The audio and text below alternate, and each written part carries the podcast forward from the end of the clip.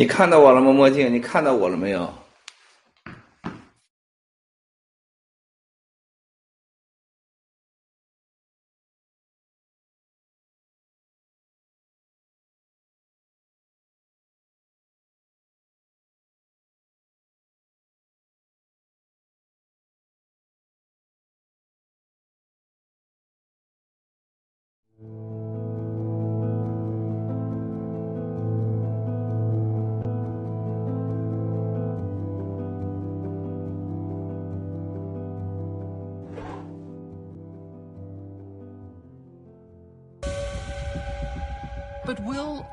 Australians even get a say in whether we join the US in a war with China? Clinton, is it correct that Australia's involvement in any conflict doesn't necessarily need a vote in Parliament, does it? That's correct. Uh, the decision to deploy troops is just a decision by the Prime Minister who tells the Defence Minister, and that's it. And so, therefore, the Australian people don't really get to debate this, do they? The only debate that's occurring is what's occurring here, thanks to you. Yeah, uh, because my, my whole point is that um, all of what we're discussing is pretty chilling on a lot of levels for the average Australian. Yes. The last time the Australian Defence Force was involved in a high intensity conflict was in Korea. We were 20 years in Afghanistan and the Taliban didn't even have an air force. Also of critical concern to our experts is the impact a war with China would have on nearly one and a half million Chinese Australians. After all, during World War II, Japanese Australians, despite having lived here for more than 50 years, were rounded up and imprisoned.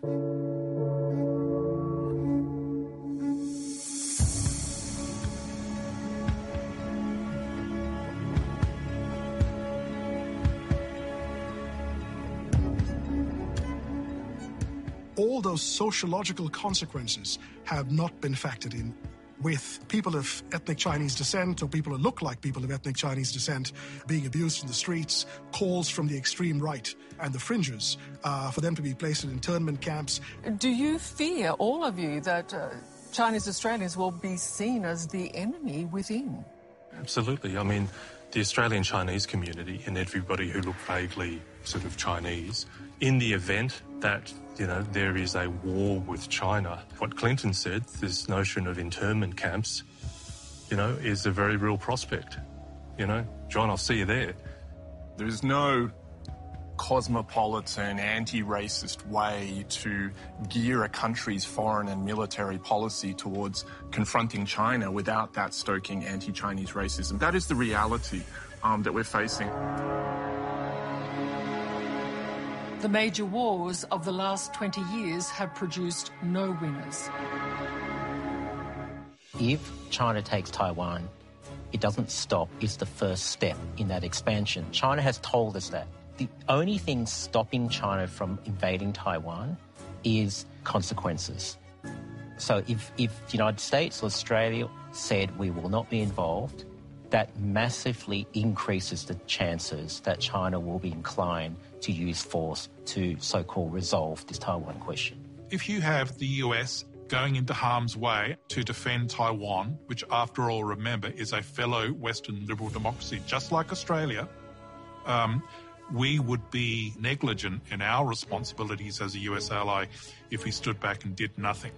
Uh, I do think that it is incumbent upon our government of the day to recommend and make the decision to intervene alongside the United States to defend Taiwan. And Clinton, what is your message to Australians? Well, they should understand that the Chinese government's resolve has been well expressed, and I believe it is genuine. Uh, they intend to take Taiwan by peace or by war.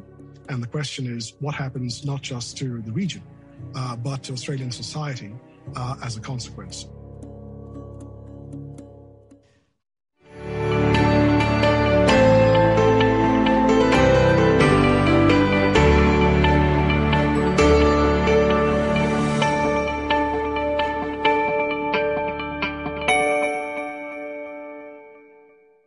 And the best data we have comes out of the UK and Israel. And I, I, I have to keep saying this to people because they almost don't believe it. In the UK, 70 plus percent of the people who die now from COVID are fully vaccinated.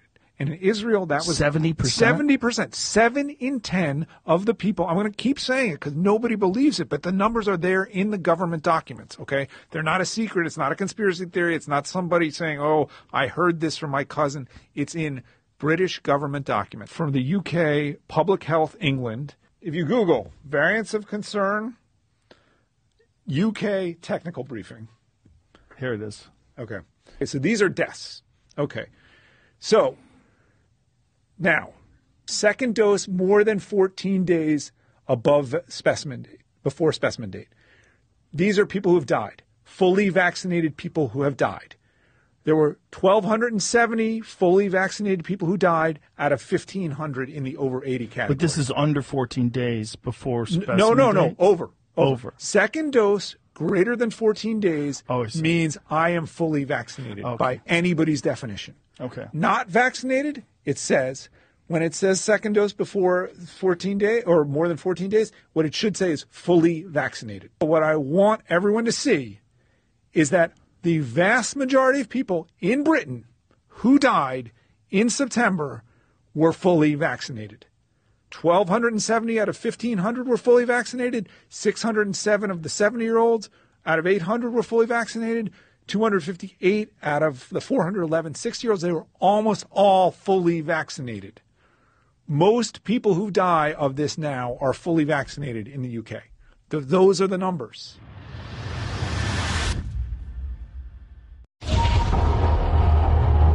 The pandemic, it's over. We don't care anymore. The people who wanted the vaccine, they already got it. The people who don't want the vaccine, we're still not going to get it. Nothing is going to change. I'm not waiting for permission from Dr. Fauci or Joe Biden or the WHO. You don't rule over me. I'm not your subject. I'm a free citizen in a free country, and you do not get to tell me what to do. In this country, we the people hold the power, and the government does not have the authority to mandate that I do anything, and nor does any employer. So you can mandate stuff all day long. We don't care. We'll shut the whole thing down. You want to keep the economy running? You better not mandate vaccines. You want to keep your private business open? You better not mandate vaccines. Have fun running a business with 50% of your staff. Because people are standing up. They're sick and tired of being told what to do by people who don't have the authority to tell them what to do. We're taking our country back. It doesn't matter whatever mandate you put out, we're going to ignore it. You can take your mandates, your vaccines, your masks, your passports, and you can shove them all up your collective buttholes because we don't care. Good morning, everybody. This is Jason Miller coming at you live from Getter headquarters here in New York, 3 Columbus Circle, overlooking Central Park. Getter live streaming is real. We told you that it was coming. Now we're showing it to you. It's going to be available to everybody in very short order here. I also want to take the opportunity to talk to everybody about the big news last night that President Trump is jumping back into the social media arena, which we welcome more people jumping in. I think the real takeaway here is that Facebook and Twitter are dying. These are platforms that are boring, that nobody wants to go to anymore, and people are sick and tired of the social media oligarchs telling them what they can and can't say. But I also want to talk a bit about the future of Getter and what this means. This has never been just about one person. This isn't about me. This isn't about President Trump. This isn't about any other eh, single individual anywhere around the world. What this has always been about is our movement. And that's really what Getter is. Getter is so much bigger than just a platform. Getter is a movement for free speech all the way around the world. And when I think about the people who've so courageously gone out there and fought for free speech, who fought for individual freedom, I think of the students in Hong Kong last year that we saw protesting against the CCP. I think about the millions of patriots in Brazil on September 7th that took to the streets to show their uh, solidarity with their country and their pride in the nation of Brazil. And I think even last night of Boston Celtics player Enes Kanter, who wore free Tibet on his shoes and summarily did not enter the game, and obviously has already seen sort of a backlash from the uh, from the CCP and trying to shut down uh, trying to shut down the NBA. So this has always been about the movement. This has been about the cause. This has been about free speech. That's what this, this is. This is so important.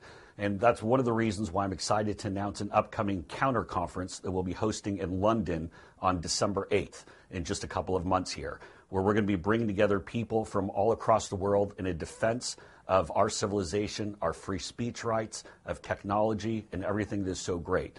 And it's on this front regarding technology that's always going to be our differential with Getter.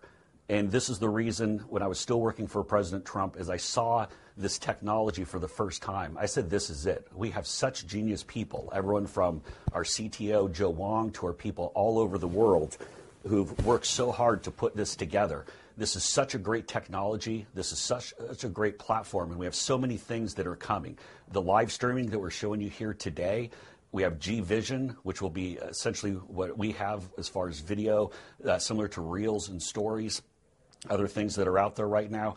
We also will have Getter Pay this coming next year, where we start to introduce crypto into the real time transactions so people can uh, enjoy the benefits of the digital economy. This platform is about the future. This platform is about free speech. This platform is about all of us. And so, from my family to yours and everybody who has joined Getter and is helping us to become such a great platform, I say thank you again for being a part of this team. Thank you for coming with us on this mission. We have so many great things to accomplish. And I would be remiss if I didn't say one additional thing. Let's go, Brandon.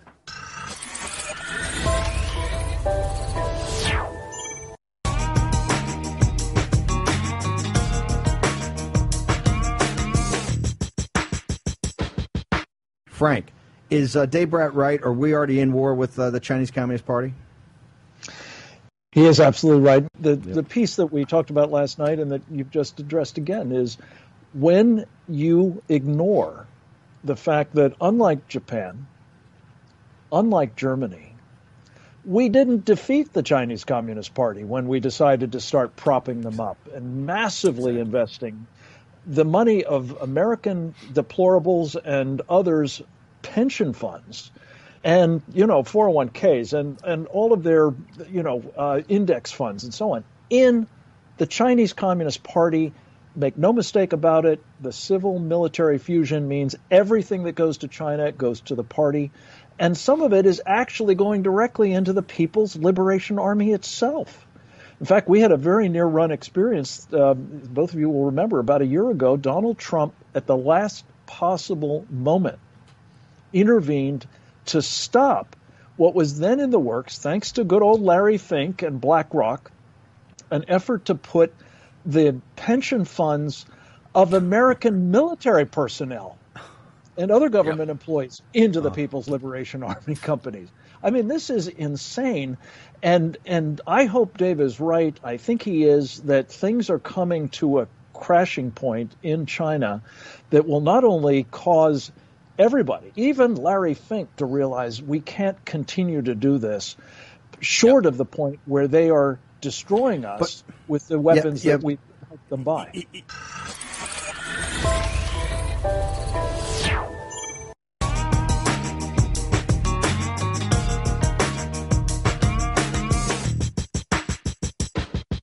The implosion in China, and I think it's real.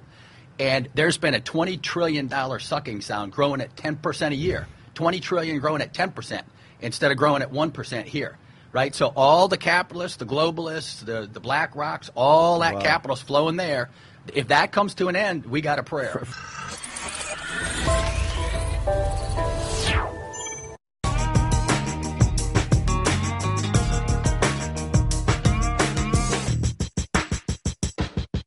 Bitcoin hit 67,000 a day. I think 3 weeks after Jamie Dimon, the chairman CEO of the biggest bank, I think in the world, but certainly in the United States, said it has no it has no intrinsic value. Good call, Jamie.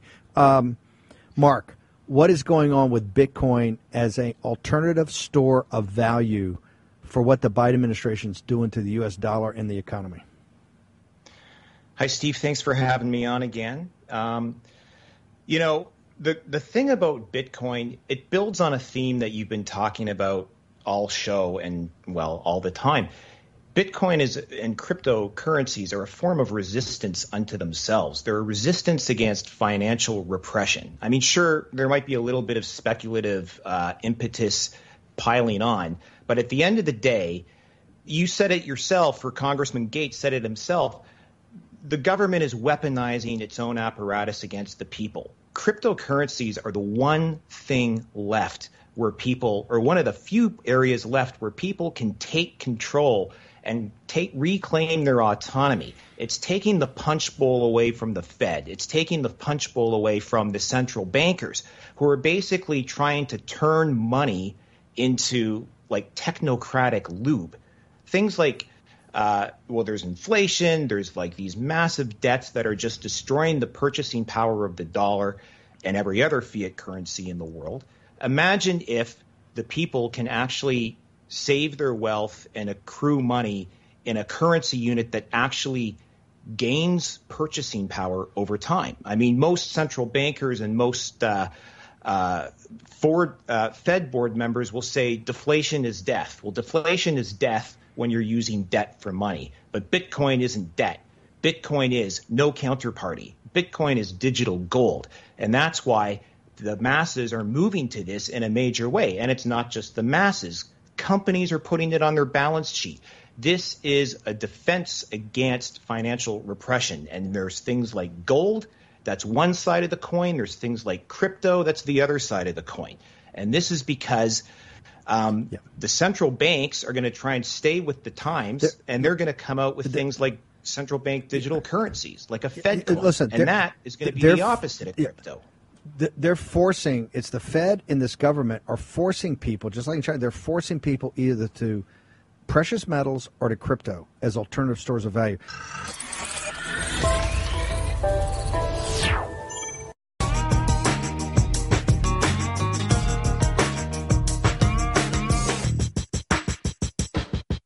Several months ago, a Taiwanese general asked uh, for Taiwan's military to join with pro-unification CCP forces on D-Day.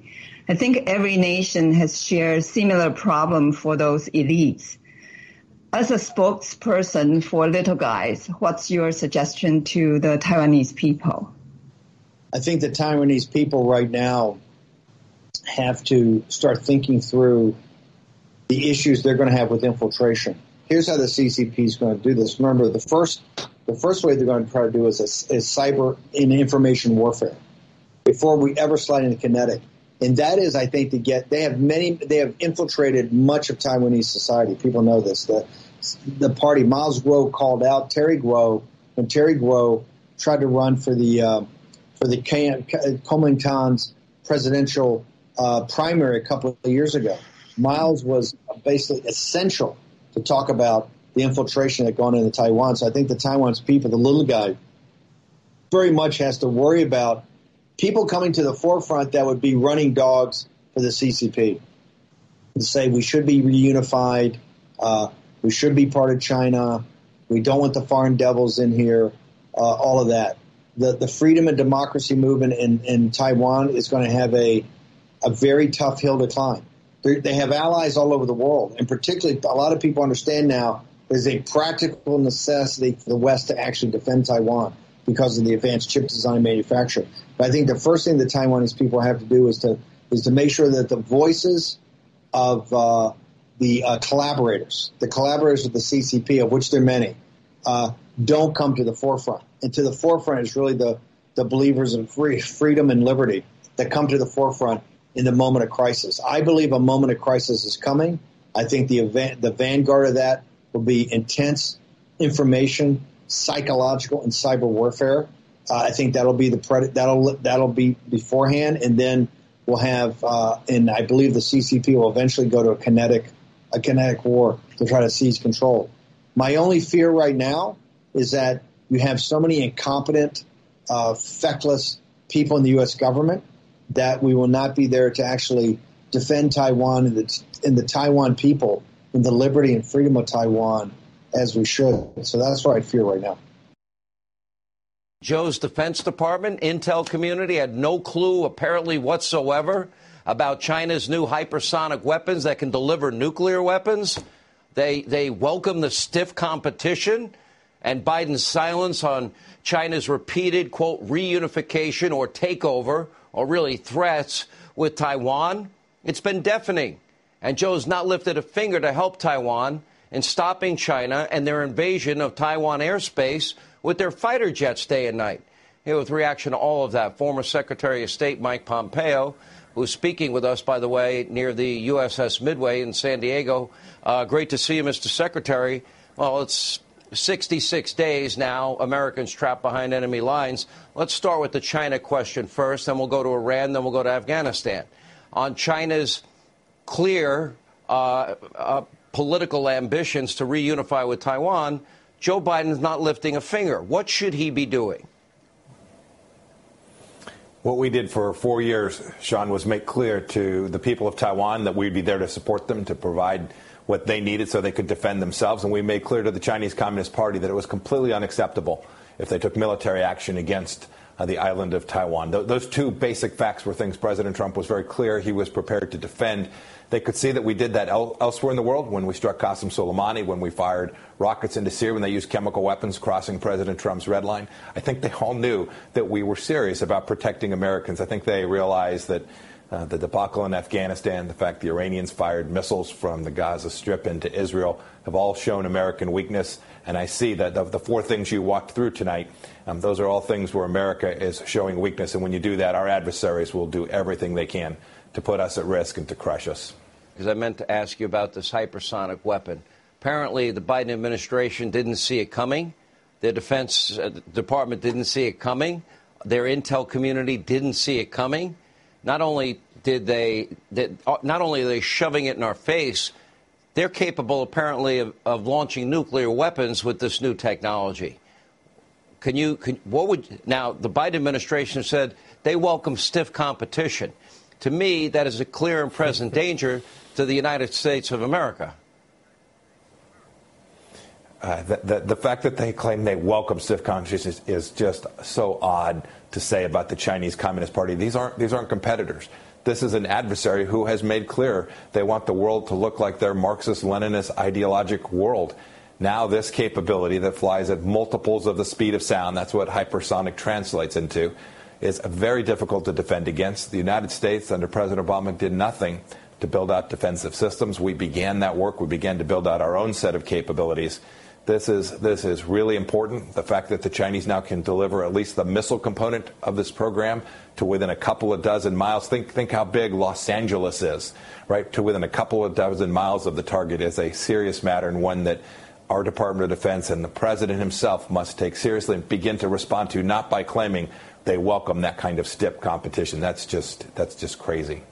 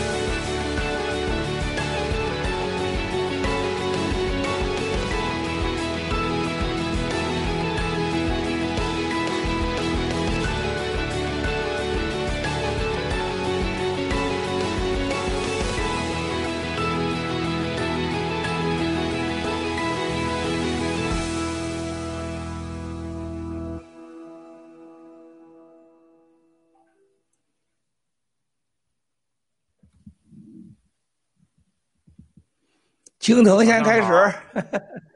好的，早上好，大家早上好，七哥早上好。啊，今天是十月二十二号，星期五。呃，我们今天的这个大直播呢，我非常荣幸呢，第一天呃，我可以在我们的 G 系列的办公室做这个直播。啊，大家可以看到这里，我真的感觉感觉非常的荣幸，因为这里来了很多的大人物，班农先生啊，纳瓦罗先生，文贵先生。啊，我觉得我作为一个主持人，我今天非常荣幸。我相信以后我们。呃，大直播的其他的主持人都会来到这里。我们也希望，可能在不久的将来，说不定我们的崔大崔大哥也可能会到这里来直播。那好的，那我们先请我们的呃各位嘉宾跟大家先打个招呼。齐哥好，战友们好，我是台湾宝岛农场的台湾巴黎，我今天又来上课了。齐哥好，各位主呃主播嘉宾好，战友们好，非常荣幸今天又可以上直播，谢谢。七哥早安，战友们好啊、大牛和巴黎好，老班长好，青藤主持人好，我是香草山的文耀，非常荣幸再次回来，谢谢大家。呃，七七哥好，各、呃、各位嘉宾好哈，呃呃，观众朋友们好，很荣幸参加这一期的节目，谢谢。好的，非常欢迎各位嘉宾。那么先呃呃文贵先生，那请您现在交回给您。好，尊敬的战友们好啊！这个青藤啊，段贝壳好，我们正在这个每天储卵的啊，正在储存卵子的巴黎，储存精子的大牛，从子宫到太宫的大牛啊，经典的名言，还有我们的美女文耀啊，人家说文耀一看像这个中国高干子女，很多战友发现你把我笑晕了，高干子女都长这样，我没见高干子女长这样。还有我们现在中国最火的啊，GTV 有史以来。最火的啊，男主持啊，我们的这个老班长，还有我们的段位哥，我们的青藤啊，特别荣幸，今天十月二十二号，非常的高兴。我刚才是连滚带爬，这个这个在这个直播弄上来，因为我是昨天晚上啊，本来想睡个好觉，结果呢是这个中间好多好多人啊，就给我发信息、打电话。这个早上起来，我说必须趴在那儿睡觉，啊，睡一一醒八点十分。我操！我起来又得洗鼻子、刷牙啊，刮胡子、冲凉、换衣服，然后祈福，然后呢开电视机。因为我我们家这个管家，外国管家，他不懂咱跟中国人怎么联系。我说你们千万都别碰啊，咱的中国人今天休息啊。我说你们别碰，我来弄。结果一弄，我发现所有的东西，我们这个外国管家今早上全给搞乱了，他已经啊。然后呢，这个赶快又喝杯咖啡，呱。一堆的紧急信息，我就坐在这儿，现在已经全身是汗了，有太多信息，弄得我头昏眼胀啊！他们说七哥今天直播你这样，七哥是现在我太多导演了，看到你们这个同框同心的人是太少了，我这手机上全都是导演啊，太多导演，有的是战友啊，有的是国内体制内的人啊，包括今天对这个今天知道上来的主持，咱的咱的战友们的嘉宾啊，连穿衣都有建议。你说七哥咋办呢？是不是啊？现在婆婆太多，这儿媳妇不好当，我们只能自由发挥了啊。首先，今天我要说一下的是，就是世界大事啊。这个今天你看，都在这同框同心的兄弟姐妹们，你们真的是，这就跟七哥最大的差距，这也是大直播最大的魅力，啊，就是说你们不知道这个世界发生多大的事儿。就在刚刚二十分钟以前，在东海啊，二十分钟以前在东海啊。共军的这个潜水艇，也就是在今天的亚洲台湾的晚上的时候啊，前所未有的啊，在东海还有台湾东部、台湾东北部、台湾东南部啊，有几只潜水艇冒头了，冒头了啊！啥叫冒头了？就像一个流氓在大街上走着走着，把裤裤子脱下来了，露出生殖器一样。哇塞，大家知道这就是流氓了，对不对？潜水艇的规则，你是不可以把这裤子脱下来当众脱掉的。这个咱不是个大牛说的，从子宫聊太聊到太空了，这直接是下三滥了，直接往下聊了。啊，刚才咱得到消息，二十几分钟前啊，这对日本对这个这很多美军来讲，知道这个消息，这美中共这是有可能要具具体的更加疯狂的行动，在自己家你脱裤子没事啊，大牛你在自己家脱裤子叫巴黎看见死，这是合法的，这属于。这属于夫妻两个的合法行动，是吧？属于示爱。那你要跑到台中那个台北幺零幺大楼底下，你脱了裤子露出生殖器，那你这是耍流氓啊！你这不这就是完全性质变了，是这意思吧？共军就跑把把这个潜水艇那个尖儿给露出来了，是吧？在台湾多个地点，啊，就是让外国人看呢，是吧？你看我这有啊，我这要动作了，是不是？那你在巴黎家里边，你咋动作都行，你跑到这个幺零幺大楼去拖去不行的，那是要被抓起来的，是吧？所以说这个看得出来，共产党的内部的政治加剧，和共产党利用所谓打台湾啊，引开世界国际关注的话题，啊，这是这是多这二十几分钟前啊，二十几分钟前啊，你会看到报道。第二，马云啊，也就在一个小时前啊，马云同志，马云同志第二次跟随他的二十几个人，在那天直播之后啊，前天直播完以后换了十几个啊，我在直播中说了，他的二十几个人已经都被收买了一半啊，现在换了一波人啊，马上要他回去，马上要回去。现在马云赖着不走啊，两周的时间要在西班牙啊，他并不在船上。我告诉大家啊，马云并不在船上，啊，那船是忽悠你的。马云并不在船上，他在哪？七哥分分钟钟知道。现在他回来赖着不想回，提出各种条件，我得把船卖了哇，我得把西班牙的这几个地卖了哇。云峰基金几个合作伙伴给我约好的在西班牙买油卡见面呢。我还有德国那个公司，还有日本的公司，我得把股份在这块签约呀，我得跟孙正义在这见面呢，啊，就是马云就不想回香港啊，你可见香港在马云眼里边也就是地狱了，是吧？他宁可待在西班牙，也不愿意待在香港去，啊，这这大家看到，这是另外一个，第三个刚才川普的事儿，川普总统，我发给你们那个，刚才我发给了我们的那个墨镜啊，这我也发给咱群里边了。哇塞！刚才这个呃，有一个这特别重要的一个咱们战友说：“哎呀，七哥，这是上天啊帮咱呐！”我说：“为什么呀？”他说：“吴征刚给我们写的报告说，我们已经成功拿下川普总统，我们有绝对的信心向组织啊！你看我我承诺的吧，我帮助你们用枪击案干掉郭文贵，我用这个太平洋官司的事情啊，前 FBI 高官啊干掉郭文贵。”我现在又成功的拿下了川普总统，用 SPAC 这种就是所谓的空白空壳公司上市，就是中国的所谓的风控上市公司。你就是现在巴黎啊，文耀说你看看啊，我我我现在我发展了一种内裤，是不是？保证你可以什么什么不用吃避孕药了，然后我就可以上市，谁信你就买我的，不信拉倒。这就这叫空壳上市，叫空白壳上市公司，在美国叫 SPAC。那你川普总统说：“你看，我未来可能有一百亿个粉丝啊，我就上去了。上去以后呢，就青藤也买，老班长也买，老班长找几个托买，一看股票涨上去了啊，然后再歘就跑了，是吧？这叫空壳空头公司。那么这个背后的是谁呢？叫中远红，大家知道武汉的这个王八蛋，还有个叫美国叫 Patrick 啊，Patrick 啊，背后就是吴征，啊，就是吴征，然后给中央报道，你看我们成功了。”我们现在很成功了，我会告诉大家，川普总统那个基金总共拿了不到五百万美元，总共五百万美元。他对外说可能我会拿到八亿美元，他为什么呢？吴总就找了一个公司说，如果是低于了三亿美元，我给你三亿。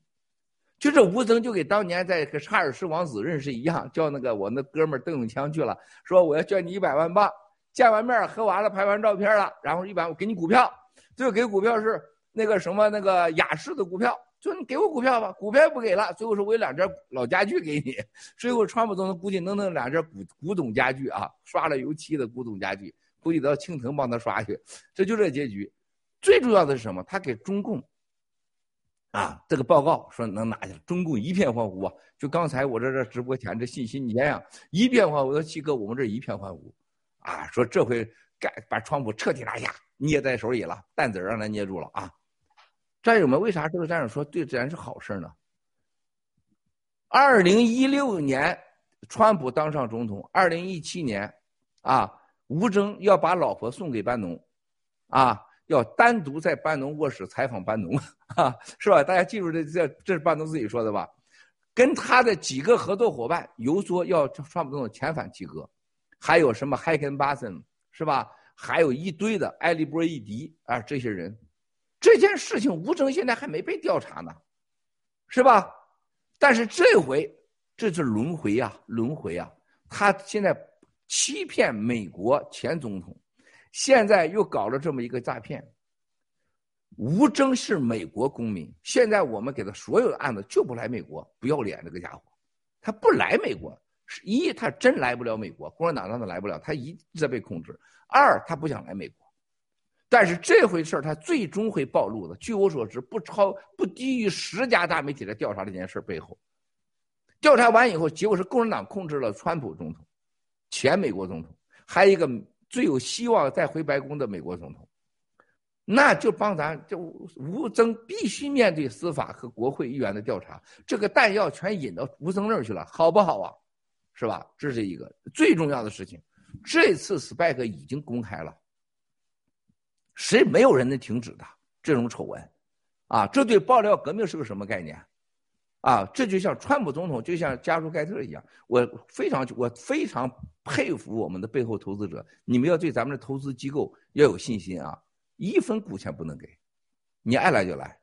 我们所知道的是，过去一年多来给川普总统做了报 presentation 的三十几家，全是让川普总统付钱的，没有一个给川普总统付钱的，只有盖特承诺啊给他付钱，啊，但是付的钱是多少？不能超过一亿美元。啊，这一亿美元是根据川普总统的关注量，最低保一亿美元，但一分股份没有。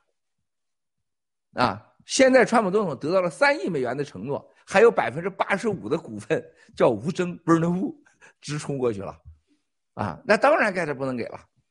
那么这回好了，现在吴征是共产党派来的，中远红是绝对共产党的这个情报机构，而且在美国制造虚假文件。那么在这种情况下，这就成了一个国际政治事件了，啊，他们越炒作，盖特越人关注，而且最重要的是，所有投资者都不同意川普总统加入的这个平台，因为他来之后的百分之八十可能性把盖特的数据给你关掉，而且一半世界的人不喜欢这个盖特平台，啊，这个风险是很大的。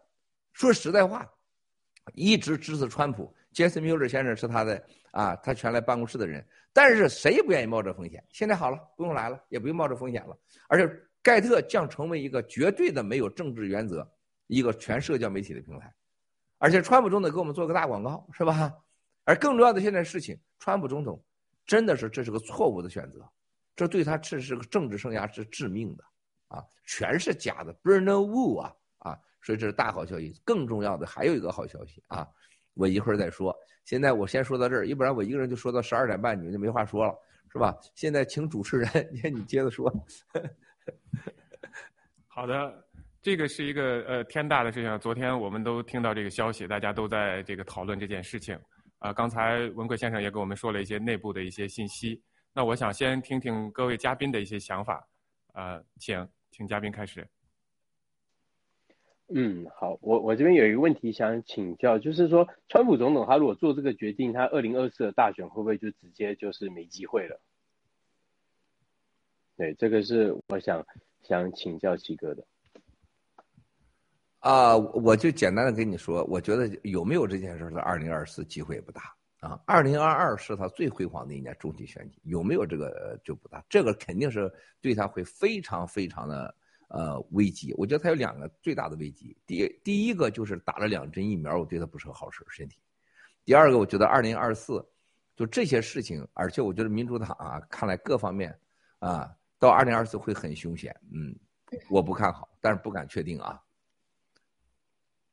嗯，好，谢谢七哥，谢谢。那我这边没有了，请文耀姐。好的，谢谢大牛和巴黎啊啊。妹妹有讲吗？没有，好，我来，谢谢。呃，好，谢谢。哦，七哥，呃，昨天有看到这个消息时候，第一个感觉是觉得，呃，不能相信是真的，因为有在想他在在任期间发生了这么多事情，难道对中共没有一个认识吗？怎么现在居然会做这么糊涂的选择呢？但是今天刚才听你一讲，看来所有的都已经决定了，真的是感觉这个人是。是是，很难想象，应该智商不至于吧？但是就是做了这样劝呃错误的选择。还有我刚才有跟大牛同样的问题，你已经回答了。好的，没有了，交给老班长，谢谢。好，谢谢。嗯，谢谢。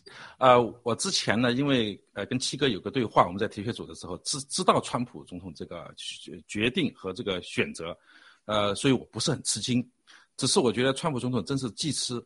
记持不记打啊！被共产党忽悠了多少？他居然还能在坑里面掉一次啊！而且这个掉的更 low，以前还被袭骗，现在直接就被这个波登路就骗了呃，我觉得这个真是非常非常的滑稽和可笑。呃，我完全同意七哥的说法，这对川普总统绝对是一件非常糟糕的事情。呃，有没有下一届总统这件事情其实不说，我觉得对可能对蓬佩奥、对皮特·纳瓦罗、对其他的我们的一些真正的战友们，可能是件大好事情。我觉得，呃，对爆料革命是件大好事。谢谢。好的，非常感谢各位嘉宾。呃，我是觉得我们文贵先生一直说我们爆料革命从来不求人，也不会去呃去就是追任何人。那么我觉得，川普这个决定其实对盖特来说真的是一个非常好的事情，因为我们并不想让盖特成为一个所谓的右翼的一个平台，是我们这是一个是公开平台，是给所有人用的。还有一点，我觉得，呃，我们爆料革命一直在提倡的就是说不要忘记，呃，什么意思？就是说，川普其实忘了很多事情，就是共产党一直在骗人、假骗偷，所有画的大饼都是骗人的。但是呢，他忘了这一点，啊，他在病毒上一个失去了大选，我们帮帮助他，呃。拿了一些 credit，但到现在他还是忘掉了。而且还有一点，他就是他忘了他这个做人的本本质，就是说他现在还是冲着钱去了。所以这是很可惜看到这一点。但是对我们来说，真的是一件好事情。好的，我还给呃文贵先生。呃，我觉得兄弟姐妹们你们都很聪明，这是我们大直播的魅力啊！真的是，我觉得你们从这件事情上，我们能更切清楚的看到我们以后的做人。啊，我们从爆料革命开始到现在，所有人很多人都把希望寄托在川普总统身上。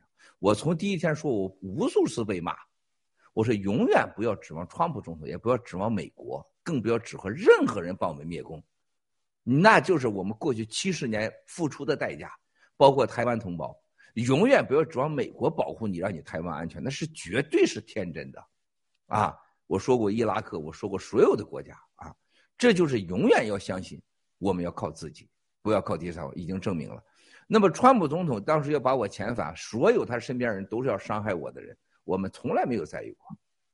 啊，我没有把个人的恩怨置于我们的信仰和理想之上。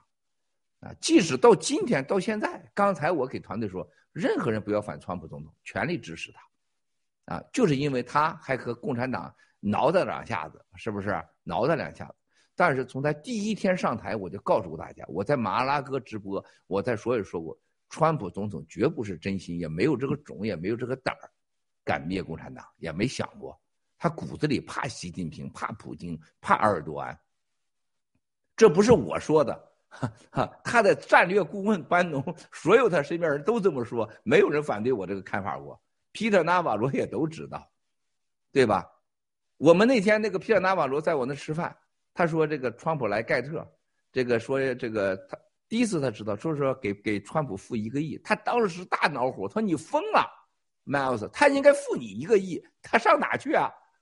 为什么你没有付他钱啊？嗷嗷的喊啊啊！当时我是特别的，皮尔纳瓦罗是个很正义的人，很正义的人啊。我说我们这是盖特投资委员会的决定，但是这川普总统就这种情况下，最后一分钟提出来。”不可能给他三个亿是吧？吴征许诺给他三个亿，然后还许他八十五的股份。他一再说帕勒给他百分之八十五的股份，然人家投资董事局说那你就去帕勒吧，你别来这个盖特。这就是过去几个月发生的事儿。帕勒已死，结果从帕勒直接忘了一个 Bird 啊，钥匙来那儿去了。啊，刚才那个谁，我旁边的这个这个这个一个我们的新来的啊，这个我们亚洲的管家来自台湾啊。一个新管家，他说：“哎，七哥，你说这吴征呀，还真是挺有本事啊。”他说：“你说他还能搞定川普总统？我说不是吴征有本事，所有吴征，我说连个垃圾都不是。吴征的所有的这一切都是杨澜的本事，杨澜找钥匙的结果。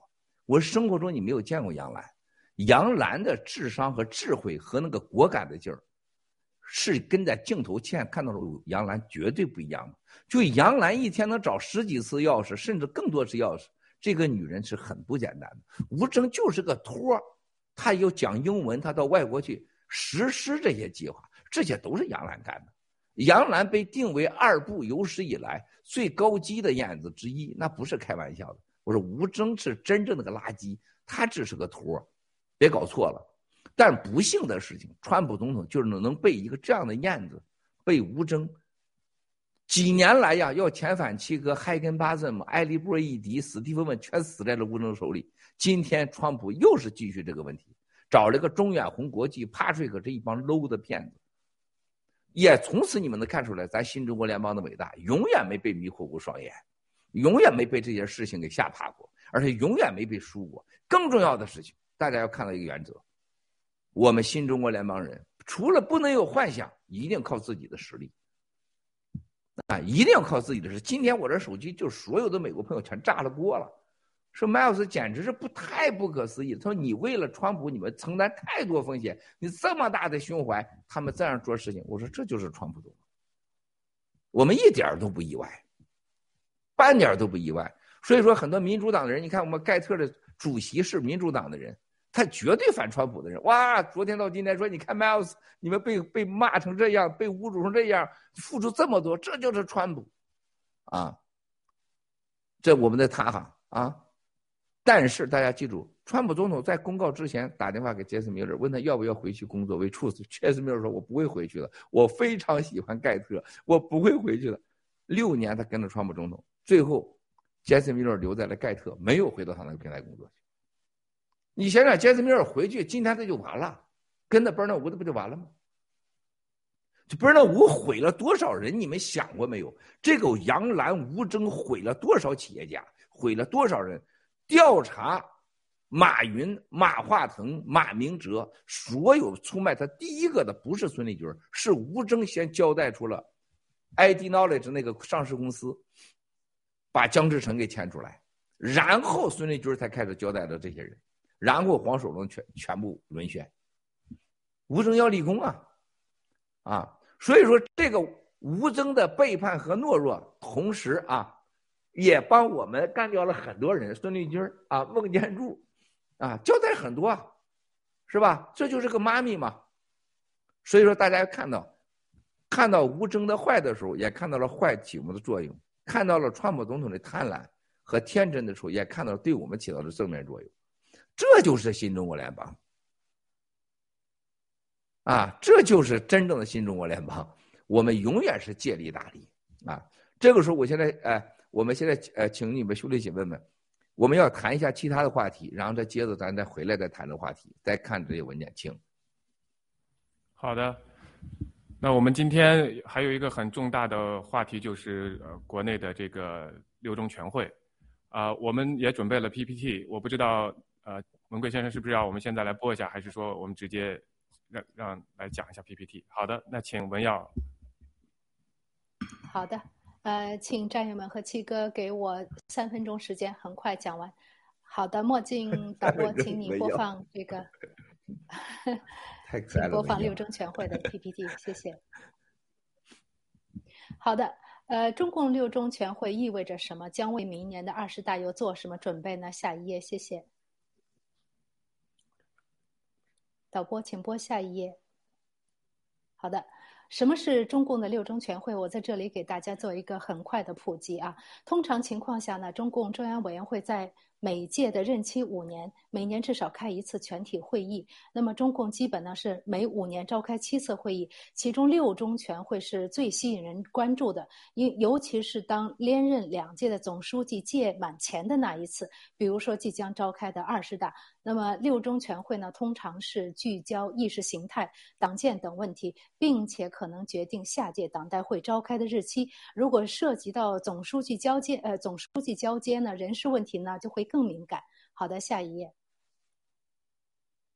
历史上有两次重要的六中全会，第一次是六届六中全会，是呃，在一九三八年九月在延安的一个教堂里召开的。这一次的六中全会呢，是开启了毛时代，决定了四个服从：个人服从组织，少数服从多数，下级服从上级，全党服从中央，并且写入了党章，规定中共中央要以毛泽东为首，巩固了他在中共的领导地位。下一页，谢谢。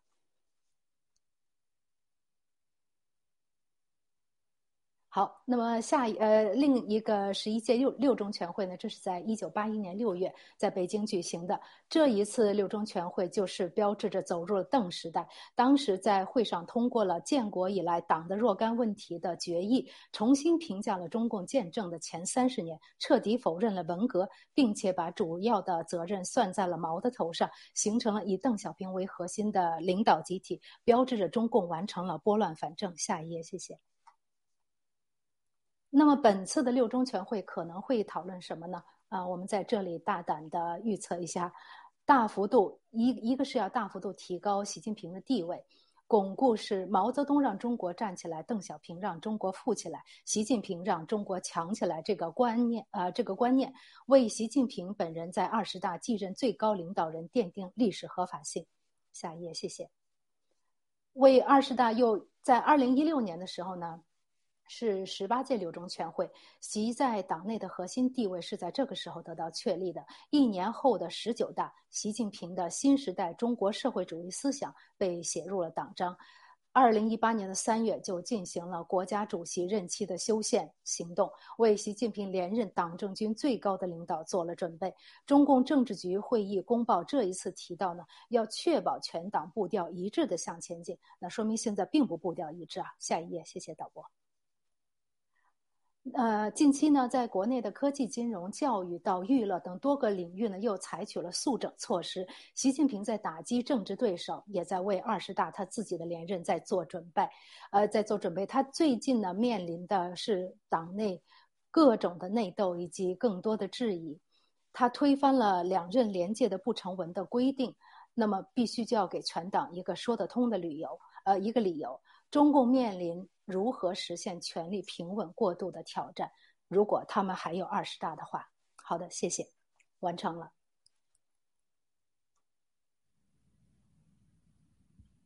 好的，非常感谢文耀，非常呃呃非常细的这个 PPT 解释的非常清楚。好的，那我们交回啊文贵先生。啊，非常感谢。我觉得首先我我先说两句，这个咱们一会儿接下来呢，请老班长，因为他是老中医啊，让他给他给把把脉。刚才文耀做的非常非常好，非常感谢啊。这个今天我看到文耀是穿着皇皇上衣来的，就准备着黄来了啊，一会儿就脱皇上衣啊，就讲高兴了啊。我觉得刚才讲的非常非常好。这个六中全会啊，这次呢，刚才讲的是重点。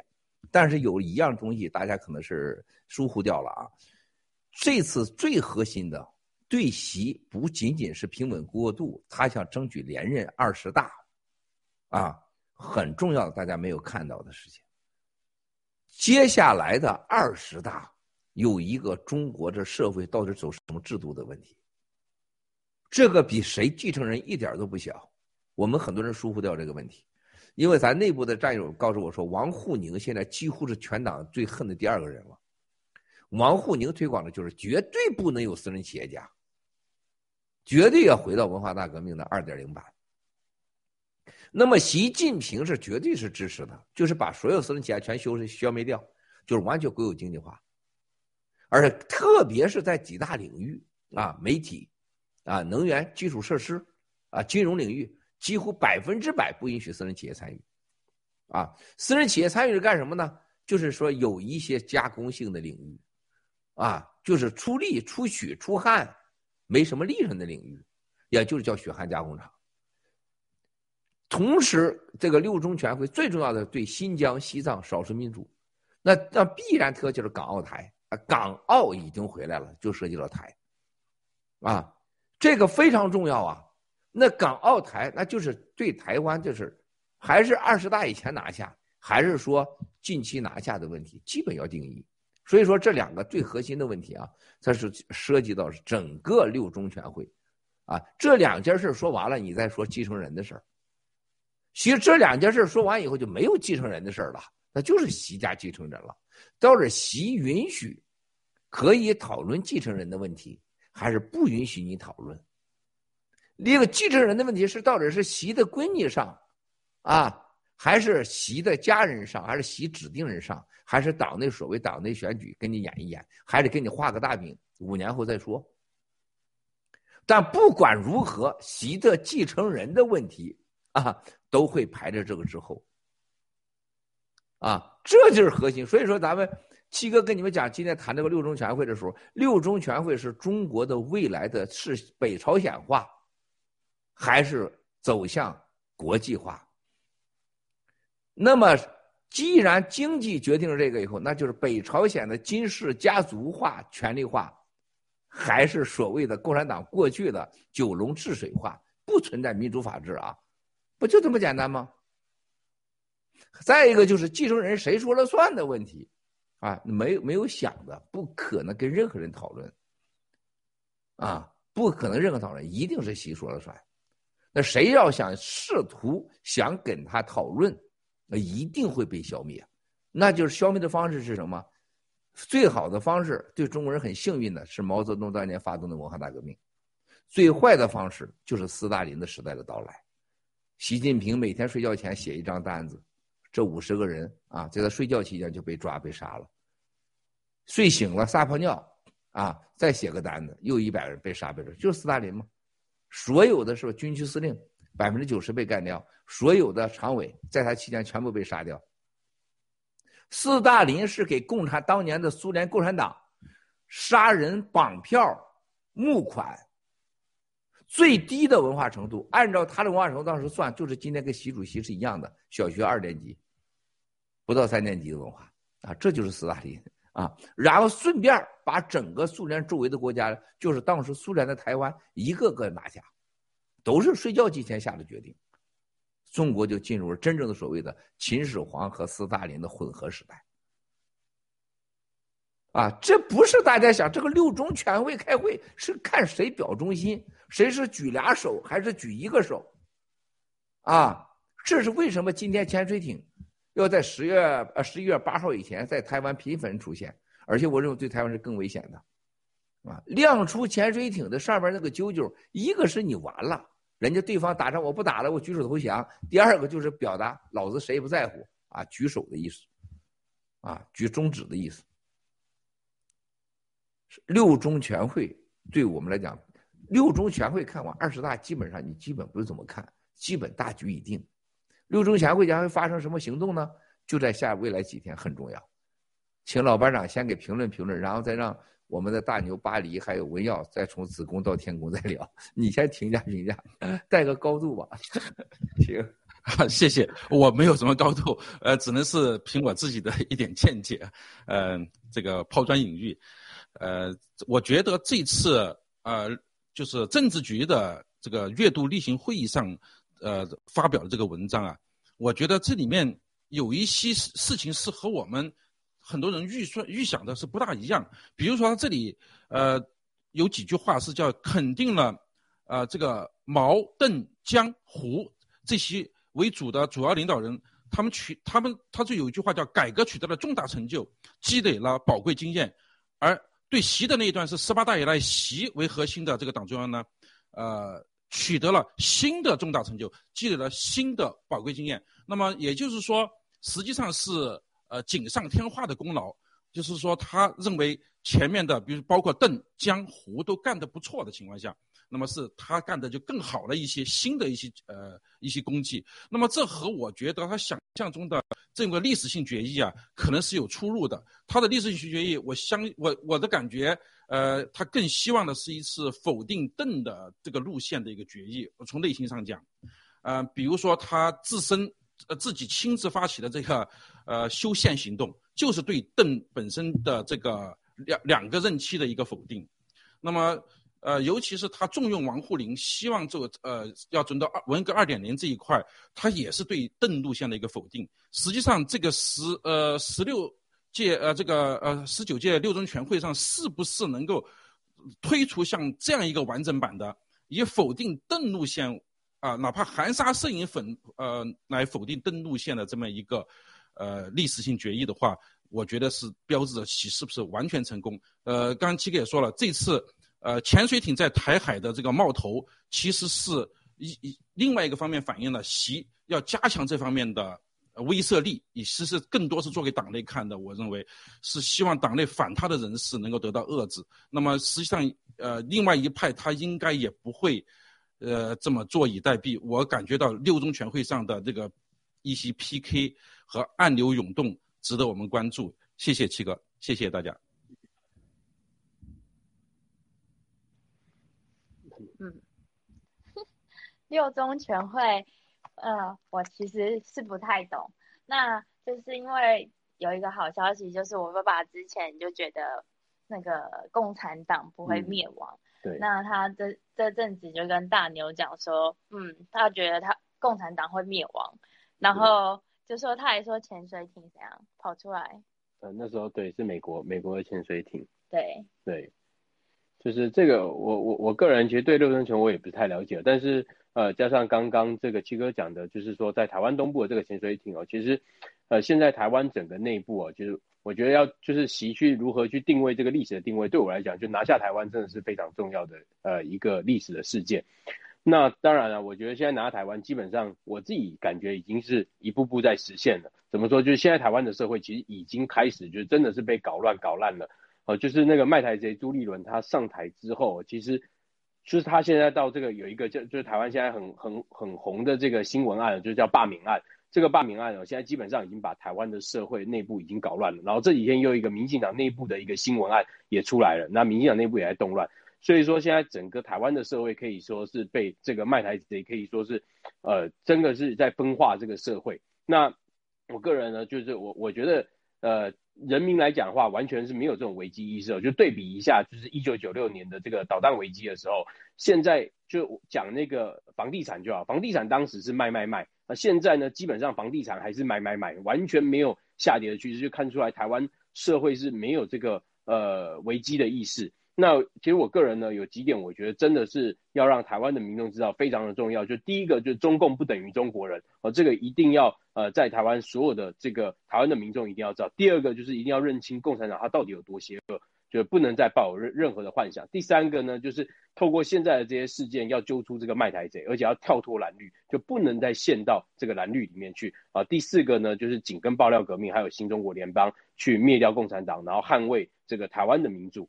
对，然后呃，最后就是想，我我记得就是香港同胞那时候他们有说过一句话，就是我们只只能为你们示范一次。我觉得这个真的是呃，台湾真的非常非常危急的一个时刻。嗯，谢谢。好的，那文耀，您还有什么要补充的吗？嗯。呃，我其实有的，因为我刚才没有敢把我的问题做在 PPT 里面，因为那是一个呃简单扼要的。我确实有一个问题啊，七哥。呃，您说在这次六中六六中全会当中，他就是像刚才老班长说的，习近平会不会完全否定邓小平四十来年的这个改革开放呢？这样子就等于是闭关锁国，而而且呢，可以由此呢来借机就消灭与他所有现在对立的这些党内的势呃势力吧，比如说像这个江增王啊等啊，同时把门关上。好，谢谢。啊，文耀，文耀这问题实际上是国内党内也是讨论最多的问题啊。这就是你这个问题，看来过去你是共产党员有可能啊，因为我觉得高度一致，共产党 体制内 问我的问题，党内的人都关心这问题，会不会啊？否定邓的路线啊？然后真的是把关掉门啊？然后把过去改革开放呃这个这个弄掉啊？实际上说的是对的，问这关心问题是很对的，因为体制内关心体制路线。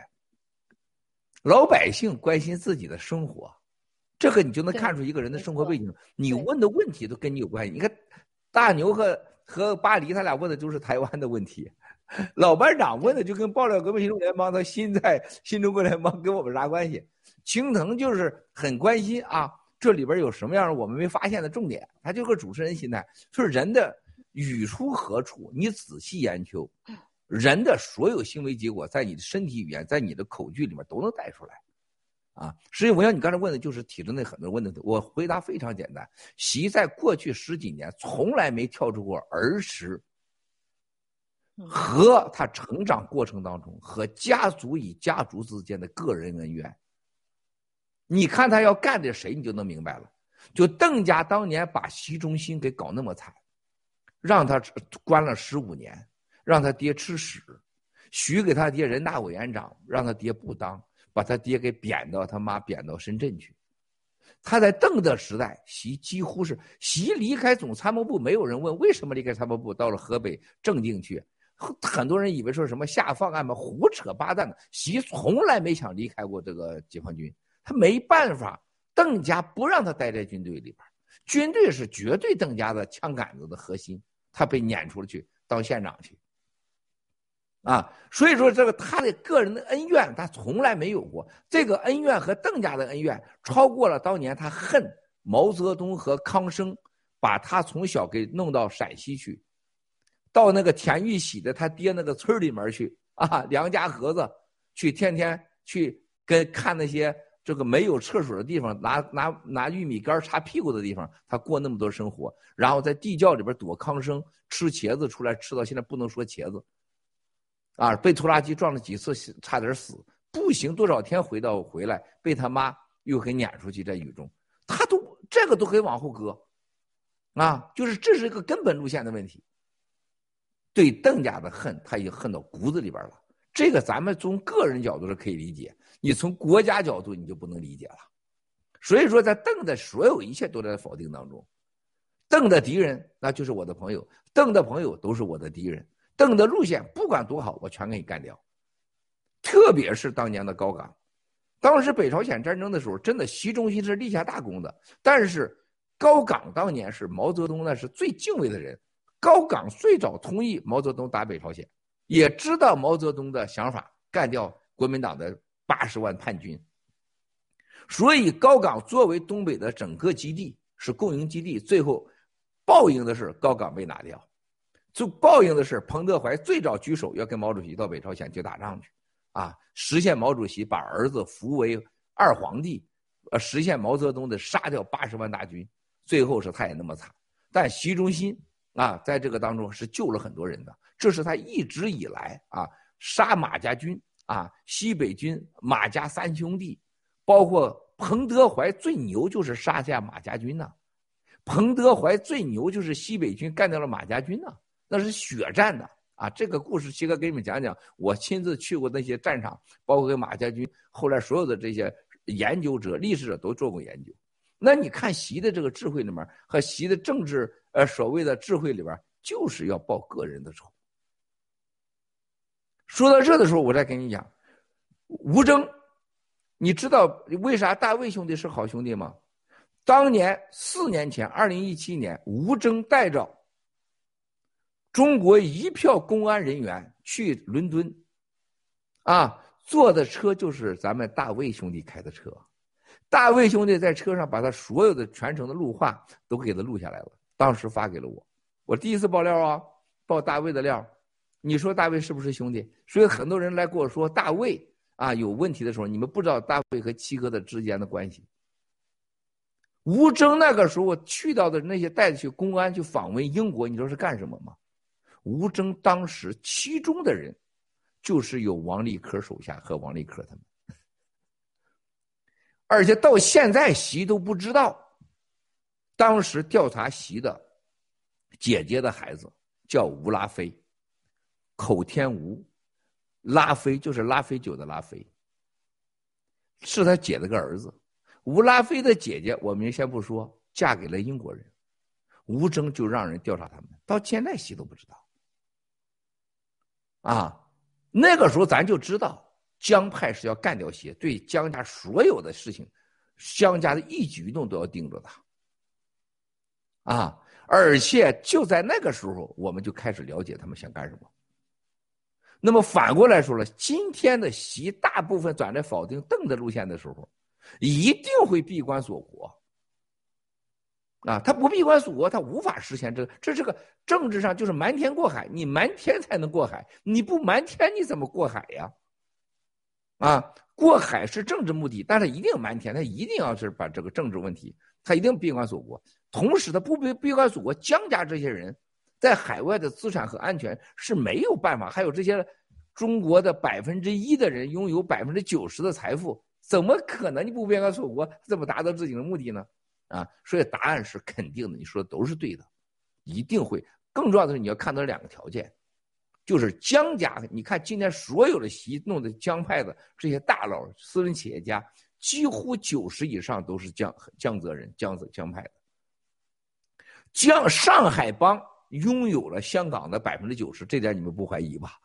在上海讲上海话的啊，董董建华，上海话，上海话，上海呢，上海呢，董建华，梁振英，林郑月娥，所有香港的几个现在那什么律政司司长、前律政司司长、现律政司司长、现警察头、现警察头，哪个不是上海帮？你家有山西帮吗？粤广东帮还有存在的吗？人家李嘉诚是广东人，但李嘉诚是本质，人家老婆家全是上海帮。你给我讲讲是郭家几两个国家，几大家族哪个不是上海帮？恒生家族哪个不是上海帮？啊，上香港没有广东帮，香港的粤语不是最流行，香港的主语是上海语，上海话，上海内。无，你想想，在在整个香港什么情况？那习是为什么要干掉香港？反过来又说了，台湾被蓝金黄的人是谁？蓝金黄的不是习，他没这个脑袋，他没这个智慧，是人家杨洁篪，是人家中中纪委十八局和十一局、十三局，所有这江家的军队，包括当时的总政联络部，包括统战部。那全都是江派，再是被卖台贼里边九十以上，那都是全都是江派的。那你去想想，习你有啥跟人家折腾的？是不是？你想拿回台湾，你想拿又拿回香港，没有一个香港、台湾的，就是跟江家合作不等着习出事儿的。这就像昨天和前天我跟上海的这联系，包括这些马云的哥们儿，他说我们现在最大的希望七个一。啊，你能成功？二，谁把习给做掉？哈，所有人的希望，大家你就看看啊，中国过去七十年的人幻想，就像有人幻想川普替我们灭共，同时现在党内人幻想自己啥？幻想习被做掉。哎，大家就别忘了这事儿，文耀，他很天真的，要不然中国没有这些事儿，就没有文化大革命，就没有一次次的中国的七十年运动成功，也不会有六四。这就是我今天刚才我跟那个。我们台湾的我们这个管家，我说句话：中国无男人，啊，无政治号的人能横行官场。过去七十年能到今天，还有今天所有的人，包括台湾，都期待着你根本不可能发生的所谓川普灭共，所谓的啊有人做掉习近平，就像这个马云、于峰，啊，董文标，啊，马化腾。啊，马明哲都等待着啊，马明哲把他干掉，马云把他给互相期待。最后大家知道，又所谓的中国曾国藩的哲学心理，中庸之策，给自己的懦弱找来了借口，给自己的天真找来了借口。什么各扫门前雪呀？啊，什么自己不要当那个出头的船子啊？什么是这事总有人做呀？都是懦弱的借口。在西方没有这种哲学，在西方没有这些东西，才有了变革。总有比你快出手的，说你总是想用行动证明别人快，这才是西方的剑客精神，整个的基督精神，整个西方的勇士精神、骑士精神，才有了西方今天的文明。纵观中国十几亿人口，除了包小二、小三儿的，除了中国的所谓的中中庸哲学。除了骂中国女人不行，没有勇士，没有行动者，都在等待着把习做掉的突然事件发生，包括王岐山，包括孟建柱。你想想，当年王立科跟着吴征这些人在一起到英国去，是我大卫兄弟的车上开车。我今天我说这个，你们不用证明吗？你可以找大卫来直播，我从来没说过啊，对不起，大卫兄弟，我说大卫最早就发给我的整个这个情况。那个时候都要做习，习今天不知道，他做到了吗？他做没做到？你觉得江泽一带如果能找王立科杀习近平，你觉得江家还有救吗？江家指望孙立军这种流氓能杀习近平，你觉得他能成功吗？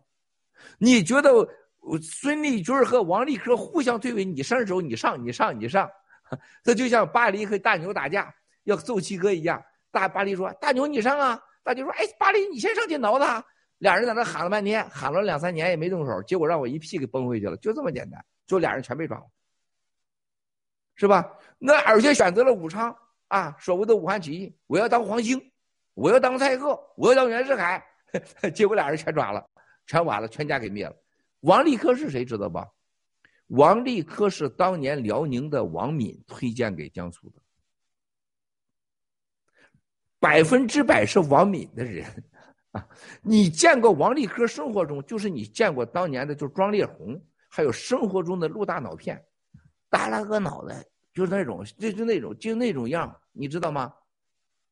就他还杀习近平呢，啊，吴征能把跟跟王立科、跟高峰和北京安全局的李东和孙立军、孟建柱这人能搞在一起，能想干掉习近平，干了几年了？十年了，以干习发财，以干习啊骗财，然后你看一个吴征在马云那都搞掉将近七八十亿美元的钱，想想这里边有多可怕。啊，所以所有刚才你的答案为好，基本是党内人所有的答案，你的答案都会发生，更加证明了体制内无一好男儿，无一好女人，无一个勇士，更没有人有事业。答案是又怎么样？是你又能怎么样？邓家那么多人，邓家有敢行动的吗？没有，可悲，邓家势力只有一帮政治骗子。只邓家，你必须不管他个人恩怨还是六四什么，邓小平是邓家你看到了唯一的一个男人，一个天才。他家的儿子女儿无一个能配得上邓小平这个家的这个人呢。这就是中国人的悲哀，一家人出一个英雄，家里边都是狗熊，而且狗熊一生都寄托在一个英雄的身上过日子，然后他自己出口永远是。来一家人，中国的一个家庭文化来否定唯一只靠的这个顶梁柱，全家人都在骂他，全家人都在否定他，全家人出境谱都比他大，最后这顶梁柱子一塌，全家马上回到比平民还差的状态，包括我，包括你们，任何人家庭都这样，这是我们和东方和西方的不一样，东西方是不是真的根本性不一样？文耀成功了，你在中国就是你唯一，你倒全家全倒。而且全家人都是否定你，没有人尊敬你。你在外面所有获得尊重，不会得获得尊重，因为中国人永远是羡慕妒忌恨。你文耀成功了，文耀的妹妹就看你不顺眼，文耀的妹夫看你不顺眼，老觉得没有没有他就没有你。在西方不是的，你是不管是爹还是兄弟还是妹夫还是姐夫，你成功了，我得到恩惠，我非常感激，我更加尊重你。而家里边永远是赞扬你、夸奖你，在家是英雄中的英雄。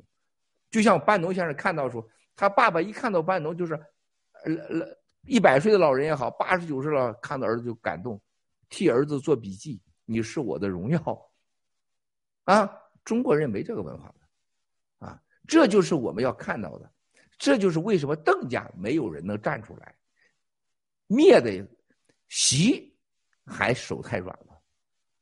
我跟你们讲过一句话啊，当年宋平，我问他，我说江泽民那么霸道，咋就没人说话呀？那时候江泽民没站稳的时候，你知道宋平说句什么话？他说：“他他妈就是上海人瞎咋呼，还没有人敢喊一嗓子，还有人敢喊子，你说的不对，他立马停止。他说这个上海人啊，江泽民有这点胆小，不敢直看直嗓门大。他说你看谁？李长春，他妈给他拍桌子，一拍桌子喊，他他最后答应人家了。”那我说邓家这咋回门的感动？他邓家就没有一个人敢站出来的啊！他说这帮人就想吃点喝点他哪是什么邓家人？都邓那个智慧和种啊！这是宋平的原话呀！哇塞，今天你知道我时刻想到宋平说文耀，就是整个邓家没有人能敢站出来的，什么王啊，这都是咋呼，吃邓的，喝邓的，享受邓的，根本没有邓的智慧和勇气啊！江家就咋呼这些年以后，现在江家一个叫德行的，所有的人都是跟江家来吃点喝点，这是冒头的事有智慧有信仰事轮不着。习这个人他没敢干，习要敢干，他越敢干他越安全。说实在话，咱先抛开政治来说，什么王岐山、孟建柱，你像斯大林那头，我老子都给你抓了，我一个小时都给你抓了，抓我就给你活白了，你。枪毙都不枪毙你，你看看这个安不安全？习更安全，啊！你现在还给习啊、孟啊、什么孙立军、王立科这小烂仔给他机会折腾你十年，你觉得习真的有智慧吗？他没智慧。中国就要出俩人，要不就别出。中国要么就出个斯大林，是吧？要么就出出一个华盛顿，其他咱都不需要。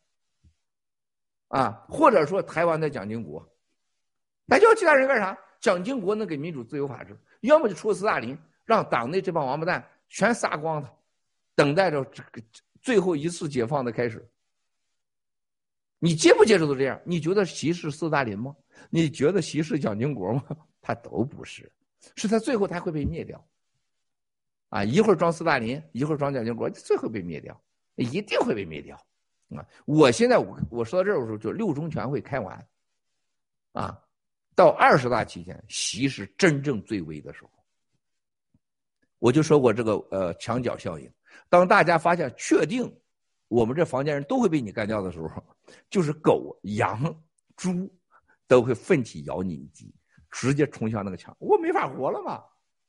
江浙人多聪明啊，上海人多聪明啊，现在最后觉得习还得改过来，习也传递了各种好的信息，在习身边有各种卧底，谁谁干掉习。当这种幻想都没有的时候啊，这就是当年的。吴国、楚国是吧？老子给你干了是吧？没办法了，陈胜、吴广，上海也能出两个。问的非常好啊！我先说到这儿，谢谢。好的，谢谢文贵先生。呃，我我是看到这个刚才各位总结的这个六中六中全会，包括历史以来的所谓六中全会，我每一次看到的这些会议，其实都是中共这个内斗和政治斗争的一个结果。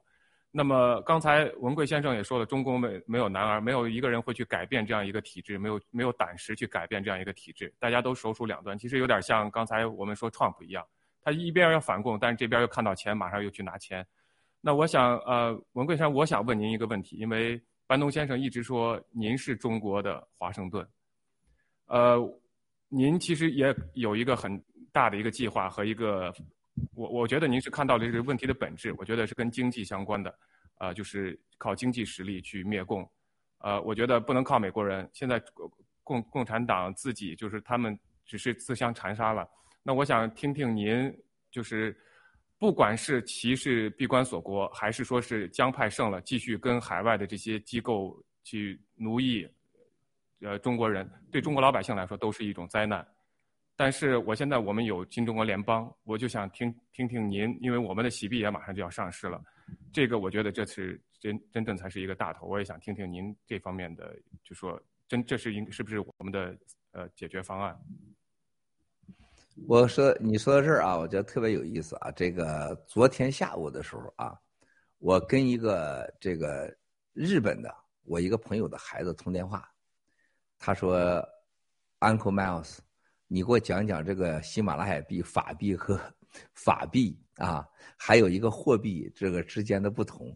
他是哈佛啊，这个最年轻的金融博士，日本东京大学啊，就是最年轻的当时所谓的出来的博士，啊，超牛这孩子，他爸给我很好。我讲了讲法币货币，他给我讲了一句话啊。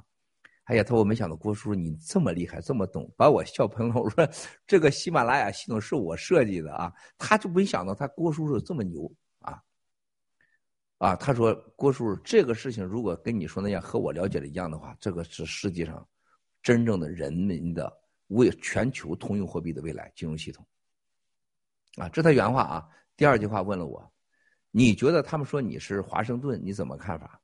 我说你要是认为。我是华盛顿的话，你就把电话给我挂了。说班农怎么说都可以，但我说实在话，我我这一辈子，我到现在越活，我就对任何名头、任何我像谁和我不像我，我真觉得是我的侮辱。说心里话，我不能说，人家说啥你怎么不让人家说，是吧？我觉得中国现在有两个核心的问题，听着你问的，你看看，不管谁论啥说，他们都忽视了新中国联邦。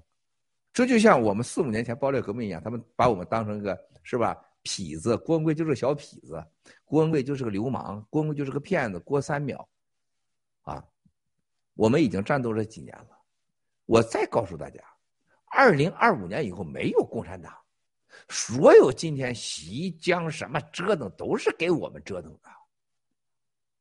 这是一定的，没有共产党后的新中国，必须是一人一票选出的政府，必须是法治独立，必须是啊信仰自由，而且必须要和西方签署千年和平协议。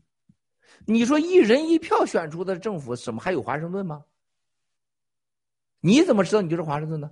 如果那天要选出我是华盛顿中国这官员的话，中国人就不是一人一票的选举，中国人就是真正的走入地狱。你可以相信郭文贵百分之百相信我，我能干翻共产党，但你千万别相信我能领导中国。我说心里话，你让我领导中国，那文耀可能分个总理当当，巴黎勋为中国夜总会是不是发展总监？巴黎啊。是精子卵子啊，这个研究会主席，老班长直接回去就当总理或者是总书记去了。青藤当中国断背协会主席，是吧？木兰当一个什么什么官你就这这成了夜总会了。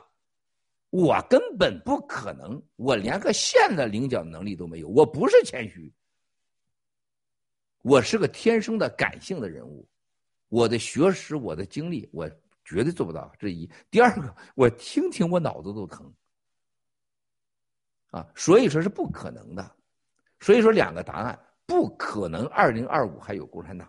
第二，中国不会出现有一个郭文贵任何政治角色。新中国联邦人谁也会当啥当啥，但是你的能力、你的谎，我们推荐，我们支持。但是新中国联邦永远只要不实现这个信仰、法治、民主、自由社会，我们就给谁干到底。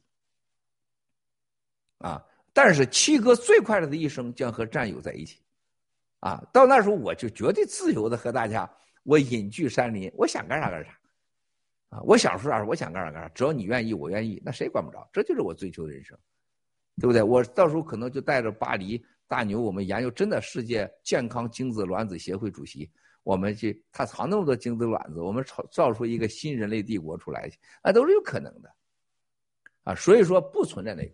但是青藤，你问的非常好啊！中国人永远不要再有幻想了，永远不要再有希望了。所有的未来一定是中国人一人一票做出决定。只要是可确定的，都是邪恶的；只要是被操纵的，都是邪恶的。而且我会告诉大家，我们就在直播这个这个同时，世界都在研究灭掉共产党。你看到共产党这几天，除了潜水艇二十几分钟以前呃露头了。大家看到发明的什么低轨运行核武器、低轨运行发射器，中国所谓的超限超限的运行武器，发行的是天空啊，这个这个这个这个空间站上去，不都是会准备战争的吗？啊，包括和俄罗斯间、俄罗斯之间的这个勾兑，俄罗斯也跟他之间横跨日本海峡，所有这些问题就打台湾。我告诉大家，你记住。记住七哥今天说的话：人类上现在还争夺土地，还搞民族主义，还搞独裁的，都会很快被消灭。你拿回台湾能咋地？中国人拿回台湾，把日本给你，你觉得你就可以平平安安过下去了吗？所有的这个国家，所有的民族，你的安全在哪里？在你的生产力和创造力。在你的真正的文明的先进性，你不管干啥，你忘掉这个原则，你一定是被消灭的。这就你今天你看到现在的法国、现在的德国、现在的英国，都会大变革，被人民给推翻这个政府，他会创造更加文明的政府。现在啥文明？大家想想，新能源材料是解决人类最大的问题，你不能再靠煤、靠什么这现在的能源、石油。新能源，第二个生物科技，人们现在面临的各种污染、各种病，地球都快没了，你要台湾干啥？啊，第三，必须采取避免第三次极限化的战争，核武战争和把地球这么多国家能把地球一切好几半，你发生了不都完了吗？是不是？这种避免极限战争，人类在个地球上绝不是安全之地，这就是美国伊朗马斯克干的，人类要向外星球发展，外太空发展。你跟这个高度一比，你拿回台湾什么邓小平啊、习近平啊，很快你就忘掉他了。你就像太平天国一样，都是个笑话。啊，新中国联邦要走啥路啊？要走这是个高度的路，和人类的外太空的探索、全球化、安全化、健康化。新中国联邦人应该没有疾病，最早没有疾病的群体。最早享受生物科技的群体，最早在全球在都受尊重的群体，而且新中国联邦应该最早一个组织一个平台能到外太空免费旅行的群体，啊，新中国联邦人有全世界独立自行的货币，对，人家抢着让新中国联邦人说来坐我的发射器去太空吧，我免费让你去。咱们的 G Club，咱的前身还有洗币、洗联储、G 翻身，所有的干都是干这个的。你那时候再再回来，二零二五以后你再谈台湾啊，谈习，你再谈什么这个这个这个像香港还有马云，你会问哎这谁呀？咱们这下一代就会问这谁呀？这都忘了是谁了。那时候老班长满头黑发，披发到肩；文耀那时候大长发啊到肩，是不是？那该秃的秃，该鼓的鼓，完全是就是你还不是新科技就给你做到了，是不是？就是这个做到了，是不是？巴黎大牛旁边一一往后一看，一望无际，一千个大牛，一万个巴黎在那长着呢。青藤一看，一千个大牛，咱这最好的基因，咱没打疫苗，是不是？真的，我不是跟你们开玩笑。你想想，我说是是不是呢？咱有什么条件？没打疫苗，有钱，有需要，我们健康，我们掌握新科技，为什么不能这么做呢？啊，这就是真正。所以你再回头看的时候，在二零二五年以前，你谈论的话题，你都会觉得笑，没有共产党。第二，你二零一七年以前，你想想，到时候刚刚我出来爆料的时候，讲的是吃啊、喝呀、民运呐、捐款呐。哎呀，你不觉得现在说笑话吗？是不是啊？所以说，我们正在改变世界，改变人类，我们是人类的希望。跳开这些瞎看，但是在二零二五年以前，还要具体行动，消灭共产党啊！谢谢。好的，非常感谢文文贵先生。这个很振奋。那么，文贵先生，我们。今天还是就是因为那个媒体的这个事情是呃挺大的一个事情，刚才已经讲了。那么下一个话题，我不知道您想，我们也做了一些 PPT，我不知道您是想呃讲哪一哪哪一部分的内容啊？你现在想不开哪个都可以。好的，那我请请大牛来帮我们讲一下那个媒体的社交媒体的一些动态吧。好。好。那我们来放 PPT。社交媒体的定义，那帮我帮我按下一页。社交媒体的定义和解读。谢英曼、谢英波曼与克里斯威里斯对社交媒体或自媒体的定义：普通大众经由数字科技强化与全球知识体系相连之后，如何提供与分享他们本身的。事实和新闻的途径。下一页。郭文贵先生，为真不破，传播真相。当一亿个人看到的时候，他最起码涉及五千万个家庭。这比任何一场战争都厉害。这就叫社社交媒体。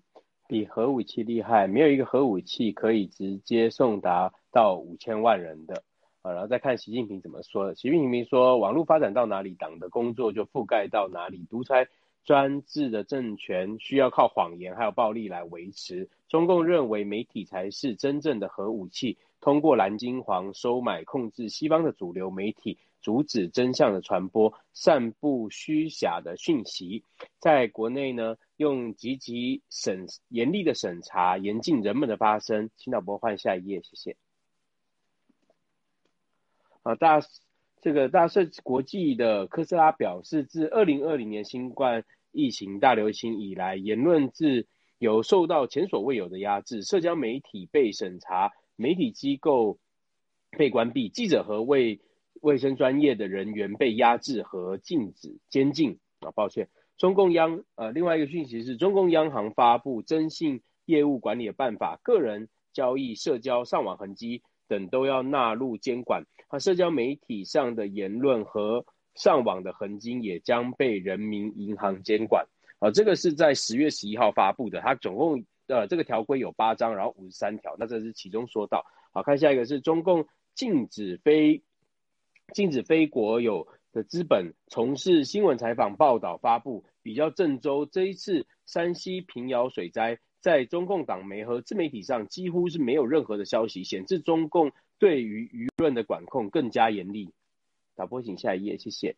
社交媒体现状，微软旗下领英将关闭在中国运运营的网站，这标示着最后一个西方主要社交媒体退出中国。西方除了金融科技等开始与中共脱钩外，社交媒体也开始与中共脱钩。中共中共社交媒体微博被爆出定期秘密扫描用户的相册，无论该用该应用程程序是否正在使用。郭先生直播透露，Facebook、推特都在配合共产党提供个人数据和电子地图。嗯，谢谢。还有下一页？没了吧？好，有有还有一个。啊，还呃，在下一页，还有在最后一页。嗯，最后一页我们看到，文贵先生说，当今人类面临有史以来最大的病毒和疫年疫苗灾难，面临改变生活和生存方式的时候，任何谣言和社交媒体都是胡说，在杀人。然后我们的 Getter 是世界上最干净、最纯洁、对社会最有益处的新社交媒体，是金融融合媒体的平台。它将会颠覆科技巨头和社交媒体垄断的企业，因为人民需要真相。嗯，就到这边，谢谢。好的，谢谢大牛和巴黎。呃，文贵先生，就是这个，因为您一直提过社交社社交媒体啊，这些呃媒体都是一个真的是核武级别的，那它对我们的生活的影响，包括对经济层面的各种影响是巨大的。我们也看到盖特的一个发展，跟 G 系列整个的一个发展，我觉得还还是想请您点评一下整个这个 G 系列，呃，在经济层面上的对我们的前景的一个嗯。就是一个一个帮助吧，因为尤其是对中国人来说，我觉得这一块儿还是想请您再做一下点评，整个这系列包括洗币，因为我我还有一个问题，待会儿想问您，先让大家先让。哎，你会先问，你先问，你先问。啊，我先问，啊，就是刚才您我们谈到那个就华盛顿的问题，其实我呃我们的七哥永远是一个唯一的七哥，是唯一的一个人。我我只是想说，呃，华盛顿当年是带领美国人从英国的殖民那个地方夺到了自己的一些自由。但是我最重要的，其实它是它的一个经济上的一个自由，啊，您那天在直播里头提到了这个美联储，啊，美国在一九一三年的十二月啊十二月份的时候成立的这个美联储，开始了这个，呃，这个发币货币，呃，从那个时候开始，其实人类就进入了这么一个所所谓的这种经济的这种循环。我觉得这是一个很大的就是问题，但我我不知道我是不是摸到这个边儿了。那天您在谈的时候就说我们洗币洗联储，今后它有更大的一个责任。那整个这个系列，G 系列它也是一个完整的一套的体系，所以我就是想问您的问题，就是我们的真正的洗联储洗币，其实应该是改变人类整个的一个，呃，应该说是分配方式，包括说是呃将来的整个一个流通方式更大的一个 set up，或者说是您昨天也呃前天的直播也提到了，就说你捡到脐带的那一天，就说你会成长起来，你会甚至超过以前的那个母体。那我觉得我们的洗币洗联储应该是这样的一个呃发展方向，我不知道我呃是不是理解正确，或者说是呃想请您解读一下。青藤是咱们开始大直播来主持，我觉得做好最好的准备。我就希望这样的主持，你一定要做功课，你不能在这块儿就是在这块儿随着就来。我就刚才问的问题最深刻最好，我简单的回答啊这个问题。华盛顿是影响我最深人之一。啊，最深的人，政治家之一，他他是当时啊，千万别忘他是共济会的，他是穿着共济会的衣服发表演讲的，而且美联储也好，包括当时的军队建设，当时他所有的，包括对美国整个的南北东西国家的定义，他是个人的观念是最强的，他毫毫不虚假的阐述出对美国脱离英国以后对文化的诉求。大家看一看美国麦当劳、美国文化、美国建筑，实际上它最终都是英国是它的影子，啊，严格的就英国和法国，但是它很清楚的定义，美国要跟你脱离文化上脱离，宗教上脱离。你去看看美国的同样的教跟英国是完全不一样的，啊，是宗教上的脱离。你看它很厉害，文化、宗教，然后是军队发展方向，最后是他自己，他作为一个，他是一个地主的农场主的孩子，他有钱的。而且当时建立这个金融体制，他非常清楚的，他就离开了政治舞台，特别是对法律，你看那几个人写的美国的这个宪法啊，整个的美国法律军队建制，这是让我最佩服的。就他首先放下了自己，他又是一个农场主的孩子，又有地主啊。那么我觉得中国现在为啥我们要建基系列和喜系列的这些一系列的，我确实受到他影响。但是根本的问题，我要是干什么？我觉得中国这个国家十四亿人国家，你首先没有信仰，一切都是白扯。啊，没有一个信仰的国家是没有任何国家没信仰的集体是没有国家的，这就在非洲、在亚洲很多国家能看得到。而华盛顿，第一个，你今天你喜不喜欢共济会？你喜不喜欢光明会？他就是一个虔诚的信仰者，而且明确了说，没有信仰的情况下的国家制度，什么资本制度、法律制度都不可能实现。啊，所以说信仰第一，第二是经济形势。没有经济支撑的国家制度是不安全、不稳定的，也不可能实现任何所谓政治的目标、政治理想。第三个说，任何一个有个人和国家之间关系搞不清楚的制度是不可能存在的。所以他自己先做出来，我走，就是绝对不能你一直待着赖着不走，而且跟你绝对死死的。这就是七哥说的，永远我是你们心中的七哥，永远不可能参与政治啊！我只想创造一个。我想创建的那个国，现在不能告诉你们啊。接着刚才我在说完你这个问题之后啊，我再说就非常好啊，青藤，我再说这个社交媒体，这个这个社交媒体你们做完 presentation，为啥让你们先做呢？我觉得社交媒体有两个东西你们没有没有预演预演到，这就是未来我们要在直播中每次都要提及的。社交媒体是七个是世界第一个说的，共产党认为世界媒社交媒体比核武器厉害，啊。第二，社交媒体左右全世界的整个人的思维和经济走向，啊，这是世界上七哥创造的，咱们新中联盟创造的，啊，那么更重要的还有两条，大家没有意识到。社交媒体，你可以看到未来世界上所有的金融活动，社交媒体是工具，是平台，也就是社交媒体和金融永远不可能分开。社交媒体过去是社交媒体是洗脑，政治力量，啊，传递信息，包括宗教，但是逐渐的它会变成社交媒体未来它是第一个就是金融的工具，它没这个它活不下去。它是金融的工具啊，记住啊，金融的工具像支付宝啊，像今天我们看到的阿里配啊，所有这些它是工具啊，还有很多话我延伸的深的去了。第二，所有的社交媒体是全人类宗教信仰统一它的工具和平台。大家听懂了吧？就你脑子怎么想，和未来你的经济活动都跟它里边，这两样加在一起，当然它的公金钱加信仰的下面，就刚才我说的华盛顿那个，它就是政治。所以今天你发展盖特，你发展任何你在做那个，你在靠。啊，广告费卖个人数据是不可能有未来的，而且 Facebook、谷歌、Twitter 这些都有原罪，他们不可能有未来，因为这人一定会告诉他有原罪。接下来的大家没有原罪的社交媒体平台，它自然盈利模式，它靠它是金融的工具，它的老板是金融，它最重要的是，它必须得到宗教界、信仰界统一的绝大多数人认可。你什么还分政治左右派？你根本活不了几天的。啊，你必须受到世界上宗教信仰就绝大认可的平台，你才能活下去。这就为什么 GTV 我们是个灭共平台，一定记住啊，灭共平台。盖特绝对是全球化、无种族、无政治、无任何呃歧歧视的一个平台。所以说，它是个专业工具。GTV 灭共，灭完共以后，它转身变成啊，完全一个社交媒体平台。是吧？你像现在老班长搞的秘密武器，就是 GM 这个呃发言，它只是一个工具，它只能让你发言，它永远不可能成为再往上升级了，它只能是在这个系统内的一个工具。但是盖特是一定会走到这个全球化、全球化，GTV 最后转身一定是全球化微观东西方的桥梁，然后成为金融的工具和信仰的工具，啊，它一定是这样的。中国人未来没有共产党以后，就到这里来。找到属于自己的安全和温暖，同时把它变成自己的金融工具。盖特是全球人的金融工具。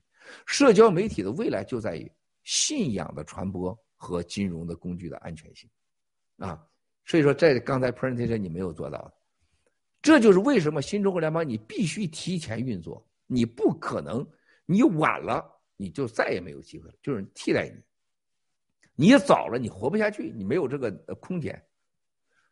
比尔盖茨这个家伙，他毕竟是比尔盖茨，他头两天有个演讲说，很快这个世界会出现八到十个伊朗马斯克。叫低碳企业，大家看到了吧？特斯拉他说了八到十个，他说的准确吗？靠点谱。三年前我看过共济会啊绝密文件，咱别说共就某会绝密文件，说人类在二零三零年以前，低碳产业将成为全球的四分之一的经济载体。啥叫低碳产业？无人驾驶汽车、太阳能电、生物发电等等等等等等，多了，氢电什么都有，四分之一啊，四分之一啊，兄弟姐妹们，这多大啊？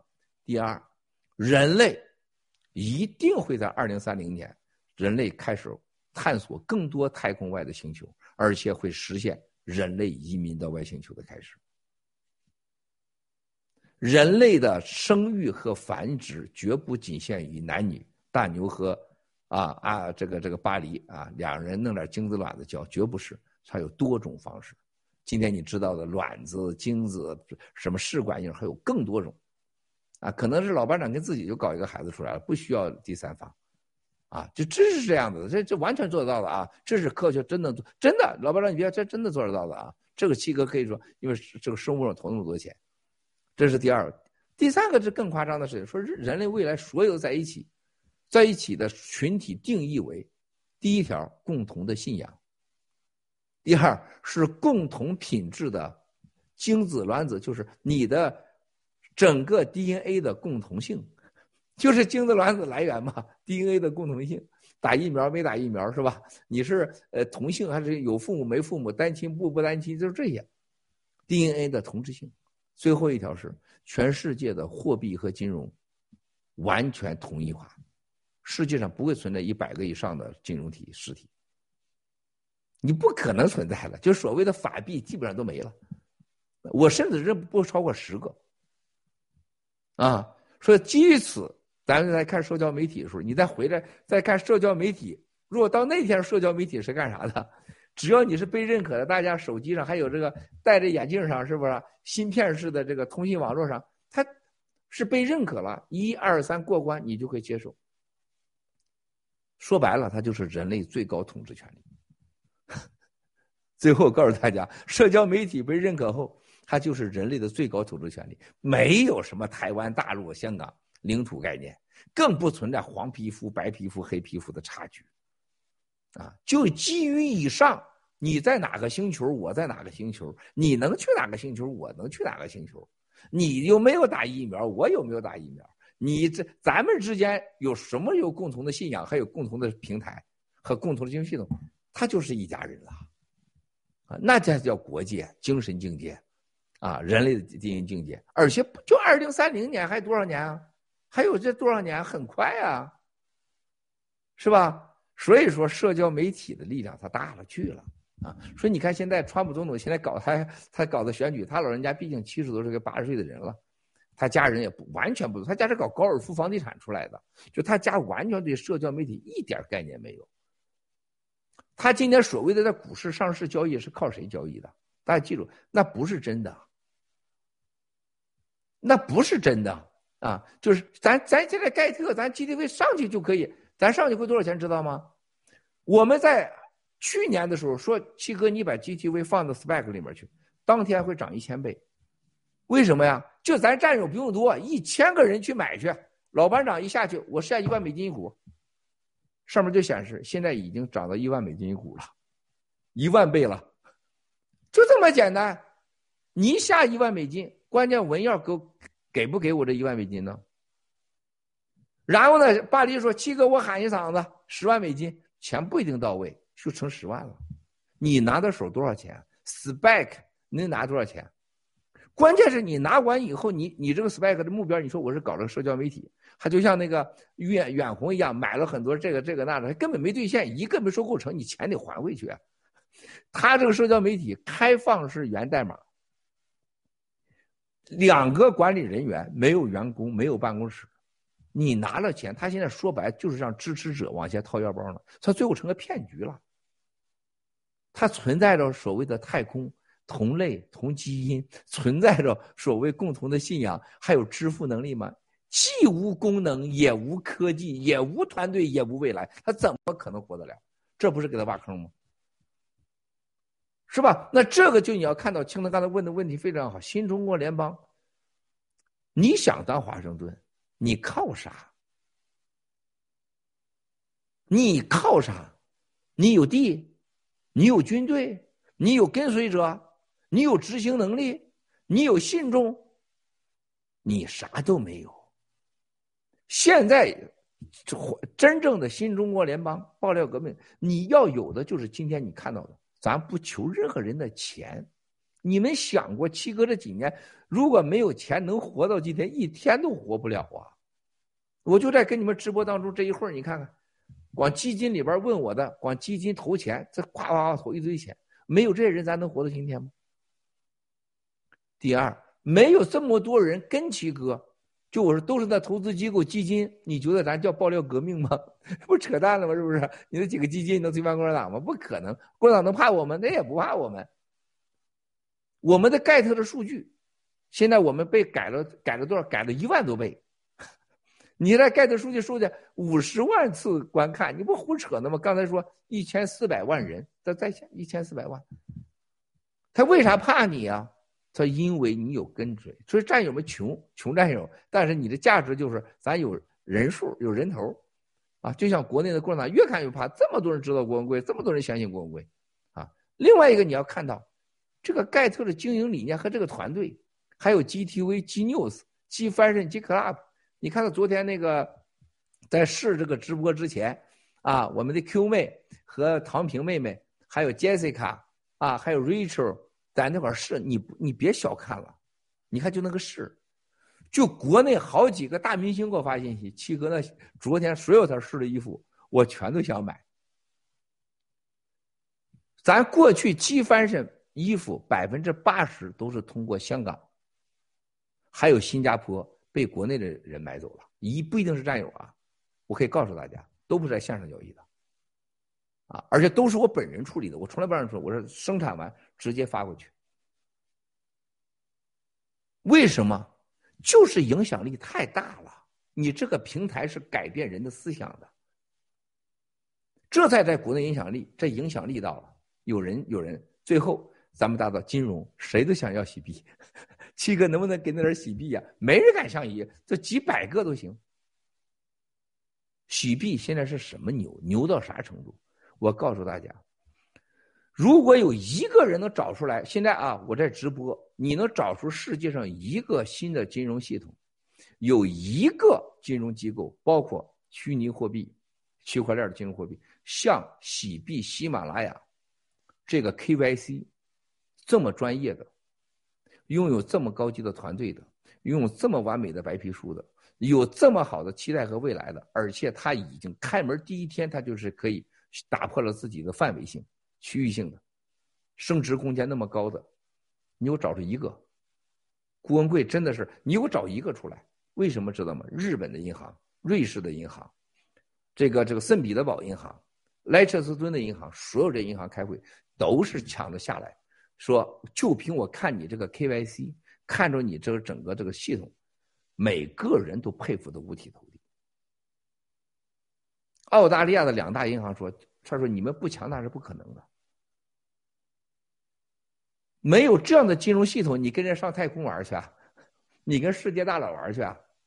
全靠共产党的垄断，像马云、像马化腾，你能你就搞赚钱？你毕竟被这样被帮你垄断者消灭掉，就现在共产党消灭他们，我们是完全靠能力，而且是无边界、无空间。这时候你才说你不想当华盛顿，你都都不行。华盛顿是一个尊崇。信任、跟随，最高文明的当时的最高象征，不是华盛顿是哪一方面？我们要成为全世界的华盛顿，就是我信你，我跟随你，我支持你。这是一种文明。当时的华盛顿创造一场政治文明，叫民族法治、信仰的社会、人道的社会，这才是重点。所以你看这个社交媒体的时候，你再从这个角度看，刚才你的 presentation 那就太老了，啊，太老了啊，完全没有抓住重点，啊，这就是大直播的魅力，七哥不可能坐这把所有东西都倒给你们，我倒不出去啊，只有在你们啊，你们这个投石引路下，把七哥肚子里边的东西才能一次次的给勾出去，啊，如果在此觉得精彩，请鼓掌，请脱衣服啊，谢谢。继续鼓掌，必须鼓掌！脱衣服我都我都发热了，发热，但是先不脱。你看看巴黎，你看看不错了吗？待 会儿脱。太巴黎 了，真是太棒了，真太棒了。嗯。那好，那我们先请我们的几位嘉宾来讲一下自己的一个感受吧。因为七哥刚讲了这么多，也讲的也也很细，也讲了很多的，呃，我们的一些前景啊。那就先请啊，我们嘉宾开始。嗯，好，那我要刚听完，我重新打一下招呼。Hello，大家好，我来自居星球。这个的大，这个听完七哥。听听完七哥讲，我觉得这个哇，真的是跟我们刚做的这个 PPT 真的是差，完全是不同的层次啊。但是呢，现在其实呃，透过其疫苗事件就可以看看得非常的清楚，就是大家的思维基本上已经被这个社交媒体所去影响了啊。但是呢，我们真的是呃，我们正在做的事情，其实就是真的跟着爆料革命，用社交媒体在灭垢。而且呢，像我自己本身就是真的很有幸能呃遇到爆料革命，然后呃透过这个社交媒体也是在慢慢改变我自己的思想。然后呃下个月我们又即将又有这个社交媒体的虚拟货币又要上市，所以呢这个我就不多说了，就欢迎这个呃全世界各地的加入我们居星球啊，谢谢。太开心了！刚刚七哥说可以上星球，我超想对外太空，我超想去的。对，就整个乐了。我可以再做一件。还再做一件。对，欢迎大家加入我们，就是那个居星球。居星球。对。以后打招呼就说你来自哪？我来自居星球的大牛。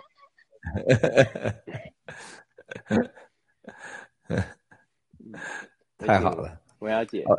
这文耀文耀，这个我再打断一下，文耀说之前啊，呃，巴黎，你个大牛，你们没有看，你们一定看那个《Spicy Four》那个那个纪录片，啊，一个断腿的姑娘怎么从美国一个癌症断腿的姑娘，假肢的姑娘，她爬雪山把我。感动的我哭了好多次，啊，就是他爬雪山，我一下就想到我娘当年被精神病的时候，被我哥被砍，我娘在雪地上突然就脱光了跑，我这哥在后面追，雪淹没了我母亲，就是到有时候到脖子下面，我哥把她拽出来啊，啊，我当时就我就永远想，我母亲那么小，怎么有这么大的力量？她就是精神病了嘛？当时我哥被砍成那样啊。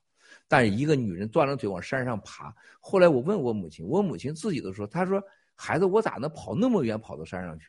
就一个人的本能是很重要的本能，啊，本能。我我母亲就那一幕永远就在我这个儿时的一页。那时候我就是四五岁，啊，啊，乌鸦的叫声，我母亲往那狂雪里狂奔，还有那个上往山上跑，你看看那个都有美丽的家人那几个上上上月球的，Space Fall 的。老婆的担心，他们的恐惧，还有一个黑人亚裔人，他俩哥哥来看他，从澳大利亚，他们那个拥抱啊，家人多重要啊，多重要，家人太重要了。啊。然后就你看巴黎大牛，你你不会想到你们未来真的以为你上星球很遥远。我告诉你，当了新中国联邦人，加入 G 系列以后，就未来上太空，真的一毫不夸张的说，真的就是比你。再过一年后，你今天从台湾来美国，你老觉得这个恐惧好像很遥远，真的就会超出我七哥向你保证，你到明年你绝对想的就是去太空，而且比了想来美国到现在还要简单。你们不知道世界在发生什么。我告诉你，你去看一看美国现在发几个太空科技公司，兄弟姐妹，你们去想想，我想想都起鸡皮疙瘩。有时候，我每天看到这些投资还有项目简报的基金发给我，我每天我最最紧张的时候就是看那个，兴奋到不行。我真正的太快乐，就是有我打下这个底子，就是人家加密的这种 presentation，希望投资基金发给我。我简单一搂我都兴奋。你看看，几乎九十九的全人类的创新科技都在美国。就这个国家它太伟大了，那都来自世界各地的。就你看每样新的建筑、新的服装、新的通信科技、太空科技、外缩太空，啊，新型材料、新能源啊，新食品，全都是在美国来。我头两天跟一个几个基金，我们大吵一架。我我说我美元现在弱美元，美元美国经济下溃，美元都有问题。哇，所有人说这个郭先生我们绝对不同意。他说你看我们即使在日本，这种情况下，我们所有人都想把钱变成美元，美元资产。香港的基金说，郭先生，我们现在就想把我们的资产变成美元资产。你看这美国就这么伟大，因为美国最安全。你知道现在大家知道日本是全世界国债负债率最高的国家，但是日本到目前没有任何国债危机，它是二点三到三倍。那么到为什么呢？日本这国家是唯一一个法治、政府稳定，百分之八九十的买国债是日本人，而且日本人的国债和外面对比，人家是整个是国家承担债务。啊，还是小的。中共国是日本的好几倍，就人这个日本讲信用，有法定稳制，就整体外债人家是低的，而且买的是老百姓。就这日本人都买美国国债，你去想想这个美国国家多伟大，都往这新科技。你看看好几个金融科技技术，我说你们为啥不在日本搞？日本人说我们这技术都得到美国去，全在美国。那么现在你当你看到这个科技，你就发现这个人类未来的三五年太大。你像这疫苗现在这个问题，你能想象到吗？你们根本不知道这个疫苗有多重要。听说最大的礼物就是这个，所有生物科技投资公司现在研究的就是未来怎么甄别。你没打过疫苗，你没撒谎，还没打过疫苗和打过疫苗有什么样的区别？哎呀，到处都是基金投资的照相嘛。就昨天上午就好几个，如何让五十岁的女性能让她产出卵子？因为她没打疫苗，让她怀孕还能健康。因为卵子现在已经完全给你修复了。就我我取我我储存的精子，人家给我研究完以后，一百七十万条信息，你祖宗上祖祖祖因来自哪里？你有什么样的缺陷？啊，你有什么样的优势？清清楚楚。清清楚楚，我都傻了，因为我咱从来不知道这个事情。我回过头再想，我爹、我妈、我哥哥、我家的爷爷听说的事都是对的。就是人类的，你得到病的百分之九十都是你的基因，啊，这是一定的。所以现在人家在研究这个的时候，就你什么样人，现在他能把五十岁到五十五岁的女性让你产卵，你去想想什么概念？男性六十五岁之间，他能让你产健康的精子，甚至让你修复。啊，就未来上外太空的人，要为了适合你的压力呀，然后到外星球是热程度啊，然后你寒冷程度啊，什么的，全都给你修复了，啊，全都修复了，就这就就像手机解决 bug 一样，啊，现在过去的最早做的芯片公司，现在芯片已经小到什么程度？你看看，你看看那个生物芯片，你看那公司发展的到什么程度了？已经要马上，已经是。固体微微小化，小到了你可以放到皮肤、身体任何地方。所以说，你战友们，你们现在看到今天这个东西的时候，你要想到就是未来啊，互联网、生太空科技。你看那个整个外边这个星空链这个东西太大了，太大了，它对人类的影响太大了。星空链之外还有下一个计划啊，叫太空链。太空链有的时候那就到到各种星球出去了，而且跟跟星跟这个伊朗马斯克没有任何关系。我看到多家公司搞的，所以说美国这个国家是你生产一，我不是一加一等于二，我是一加一等于一千一百一十一，甚至一万倍，它是这么个国家。中国共产党是一加一等于零，零点一一，啊，所以说文耀你接着说吧，我因为说又说把时间说没了。好，谢谢七哥，你说的太多了，我已经接不上来了，真的很感慨。呃，就像刚才七哥说的，呃，在想到我们的未来啊，然后再想到这个中共内斗啊，就像你说的，还在争台湾呢，然后还在争谁谁来继位呀，还还在争这些东西，真的简直是太落后了。我们已经人类已经走向太空了，已经走向另一个时代，已经走向星际和宇宙了。然而，还有一些人还在为地面上这些啊。摸不到的东西，甚至是物质的东西，还在为他，嗯，做一些无谓的牺牲。好，这是一个。另外一个就是七哥，我真的有一个最大的愿望，我很想做太空旅行。我希望，呃，在新中国联邦能够努力工作，能够争取到将来这份荣耀，能够做呃太空旅行。啊，还有就是，呃，我有两个问题，七哥，这个 Get Pay 的时间，您能方便给一个大概的？上市时间嘛，还有就是，呃，七哥没有在听，嗯，现在在听，好，两个问题啊，七哥，Get Pay 的时间什么时候上市？这是第一个，第二个就是当 Get Pay 占了市场份额百分之多少的时候，您就开心了，您就认为，哎，这个是我们做成了，OK，谢谢。啊，我我觉得谢谢文耀啊，我觉得盖特配会在不会超过就是呃明年的五月份一定会上，那么该呃但是支付系统该就是呃咱们的支付 H 配在下个月就会上，就 H 配就下月就上了，就大家就可以花钱了。如果老班长同意，你就可以买呃接受支付系统，你可以买老班长的内裤去，是吧？你只要有本事，战友们，你就尽快找所有的支付系统都可以的，啊，就下个月就可以了。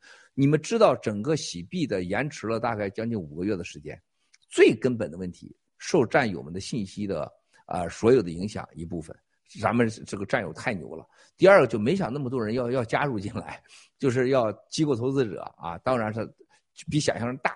还有一个就是抵御共产党的这种黑客安全。更重要的事情，他是要把这个支付系统同时出来。支付系统原来计划是在明年年底的，这个就是提前了。啊，支付系统下个月就开始，现在就可以上，他们已经全完全试过了，听说啊，但是就为什么就怕同时上线，它是整个这个安全系数的问题，从金融各领域的问题，他们就推迟了一个月上。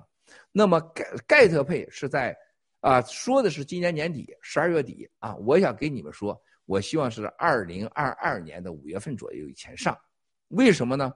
我希望这个盖特呢能更加的成熟，新功能都上以后，盖特配。一旦上市以后，我们希望的出现的金融政策各个方面能被更多国家接受。那什么样能达到我的目标呢？我希望盖特啊，永远就是在世界上，我们希望是七叫七分之一、七分之一、七分之一三个七分之一。什么叫七分之一？七十五亿人口里边的十亿人使用盖特。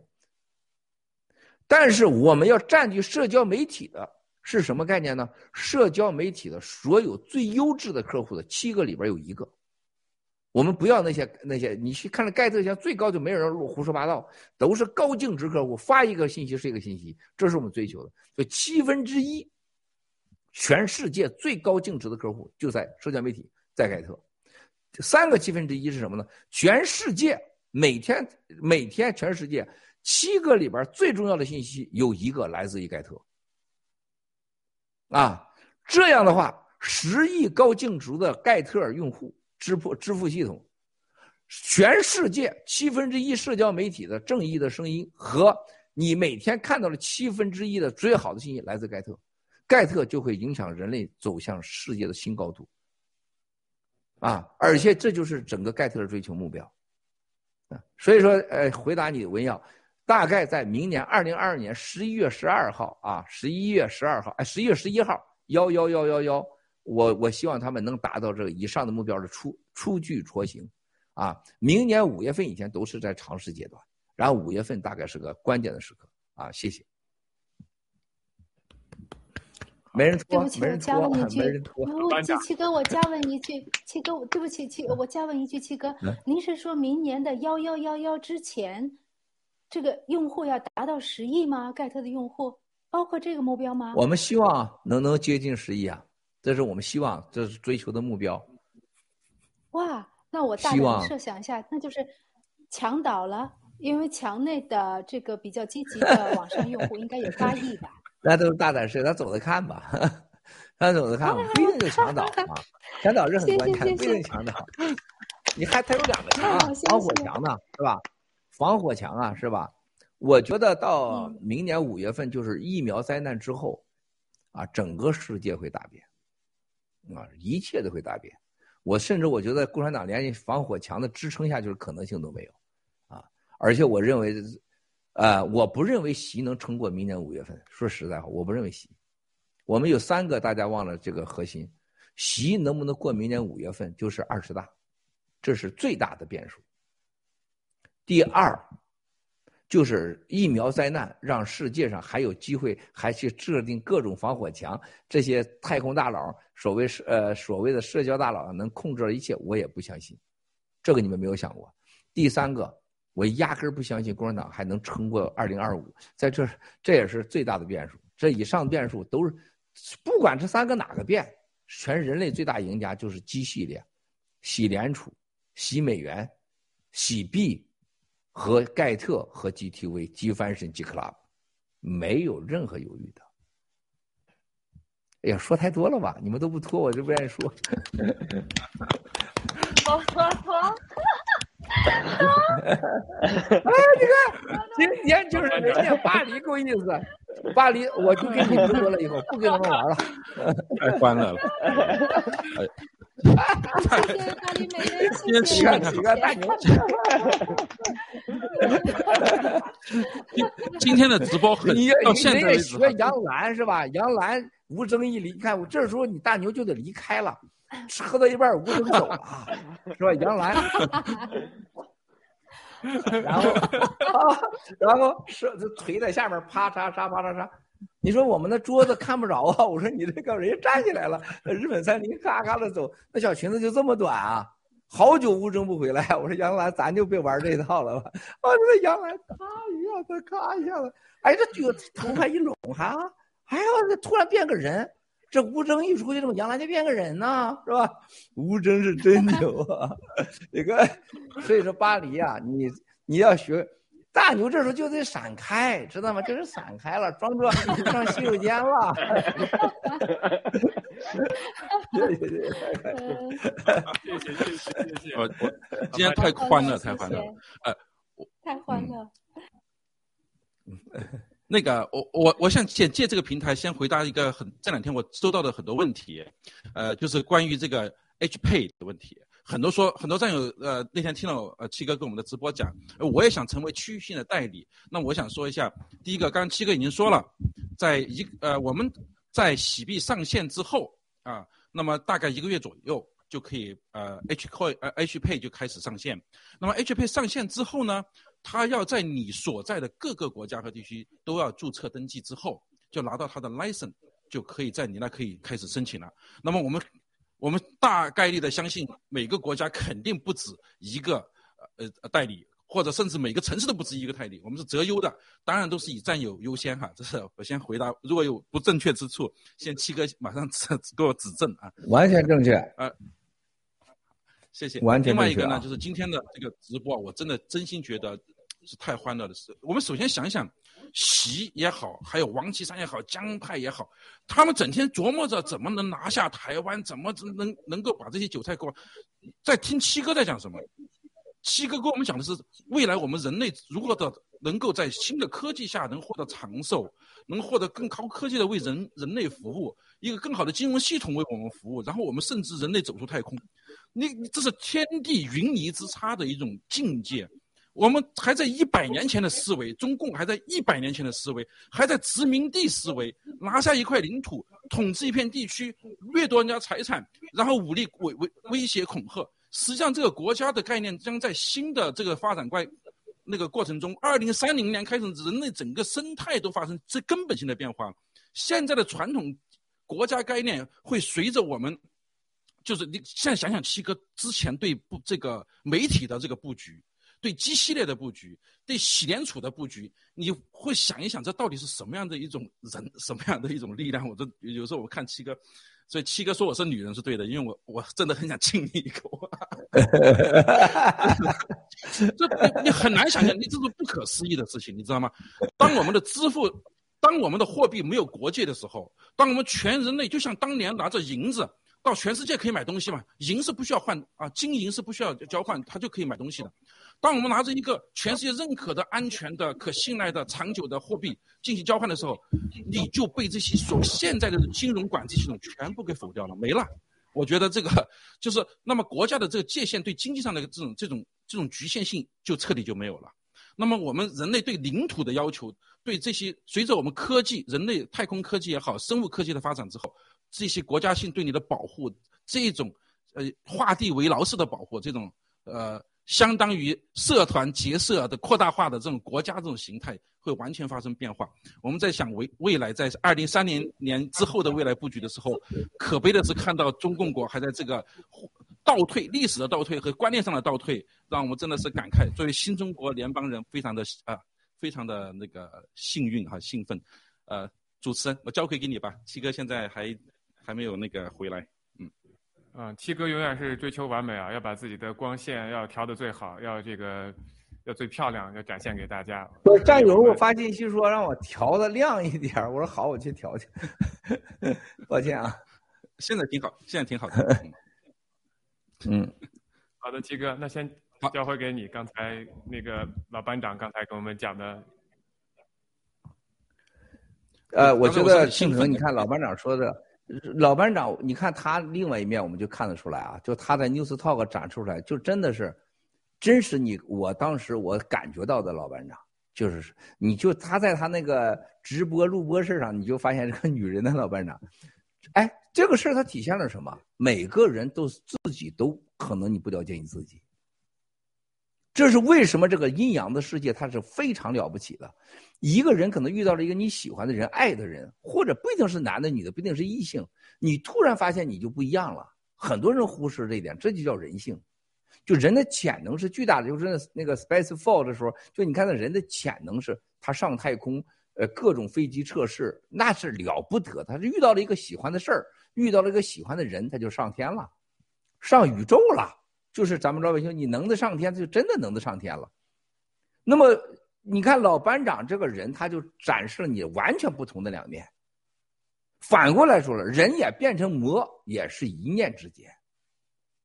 你想想，你七哥当年那个企业坐在盘古龙头上，当年二零零八奥运会的时候，全人类的地球的精英都聚集在地球的一个点上，叫奥运会，身体最好的、最有钱的、最有权的、最有名的。是吧？七哥只有盘古大关是私人领地，我那是绿地。进了我那儿就是自由了。全人类谁不求我们？你能想想人类上有多少人去过盘古吧？三千八百三千八百家媒体全在盘古办公。你想七哥有多牛啊？啥人没见过？什么人没有见过？可是就在那个时候，你就让我看到了一个最根本的事实：就在这个奥运会，举国之力，全球关注。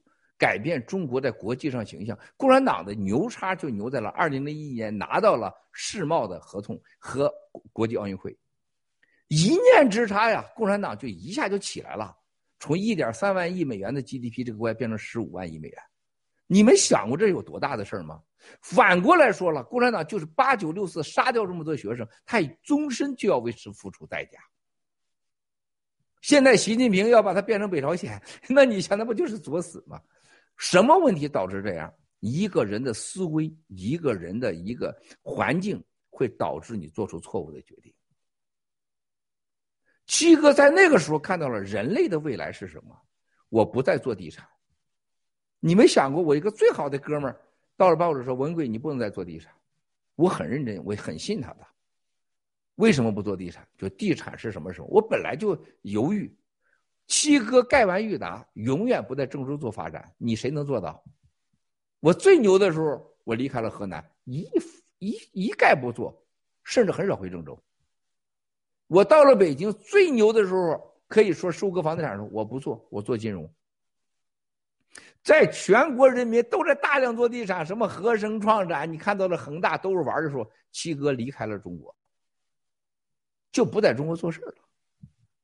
我要待在中国，我玩的要想玩大，我在任何地方都比他们玩的大，包括跟共产党的勾兑，这点你们可以相信吗？你们也都看到刘延平，你也都看到了，所以共产党知道的无数次啊，领导的家人要蓝金黄七哥，那可是那可多了去了。就你七哥这长相，就你七哥这口才，就你七哥这见识，你想想当年我到中南坑多危险呐！基本上是一个少女啊，脱光了进入了色魔的世界啊。这不是开玩笑，那这那真的是啊，那那我我的感受是，因为我太年轻了，我在那个领域我太年轻了，唯一一个国际化的人，那些土老包子懂个屁呀，对不对呀？所有的他们的多少领导就希望女儿孩子啊，都是都这就有政治局委员就直接说，我们不在乎当小三儿，为啥就你的精子不能用一用啊？我跟你们讲，我就直接跟我说，共产党的高官没有这个机会的，不是三次两次，不是十次八次。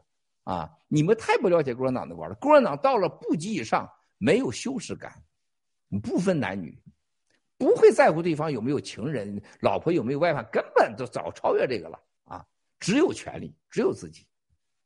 啊，经历那么多，七哥看到了什么？七哥远离那个坑，他能把女儿给我，那你说他能不愿意帮我做生意赚钱呢？那 当然了，你那那想赚多少赚多少是吧？某某财政部的部长跟我说：“文贵，你做这这辛苦事干什么？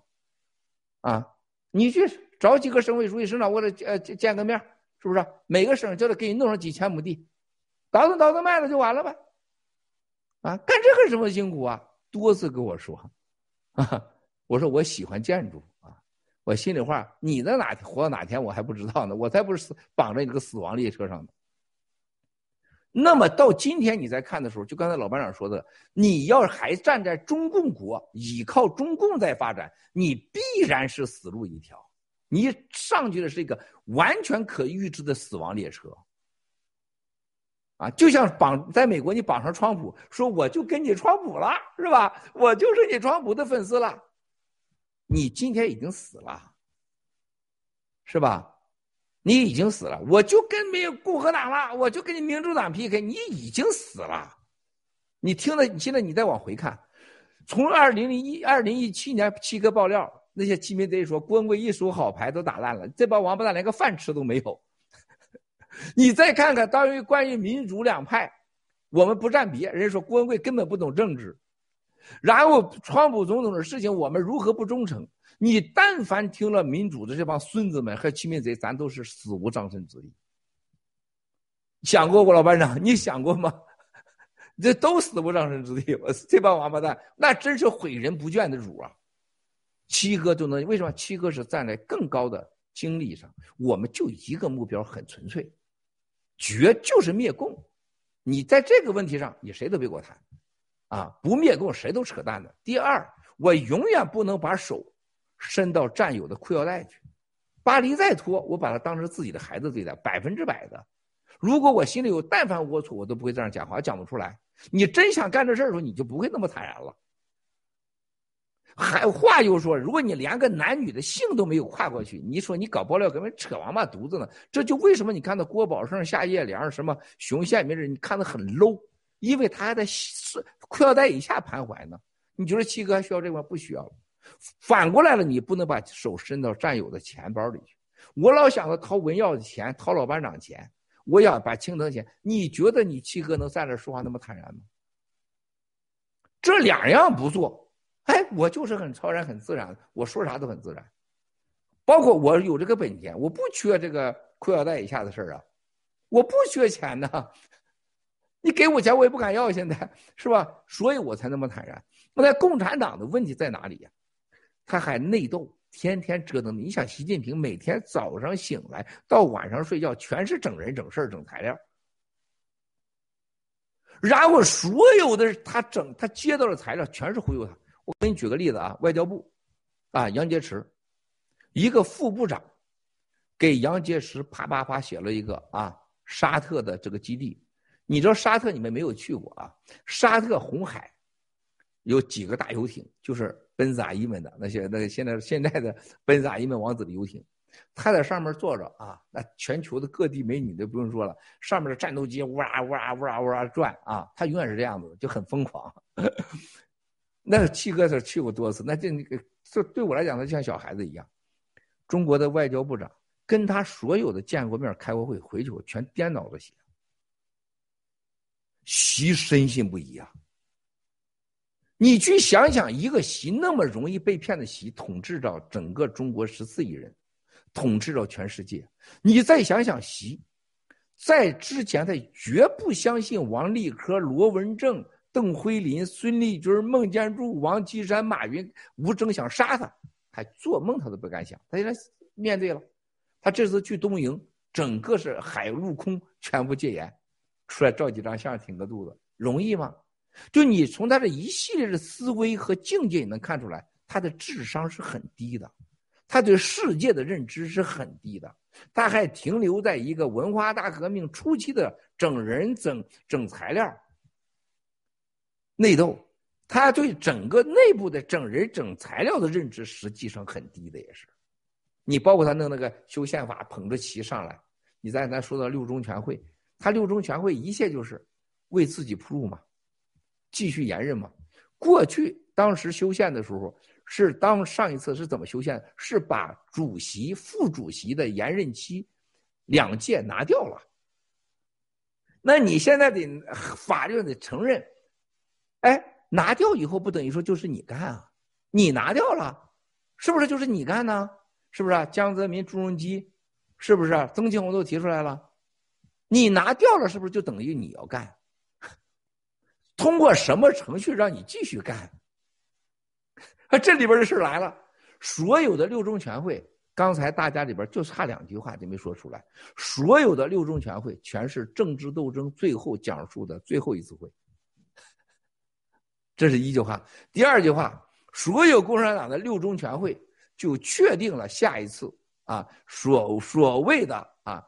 大全国的这个人大代表大会的最后的政治的摊牌，就这么简单，啊，那就是叫六中全会嘛。那六中全会现在看来是要开了，你知道是什么结果吗？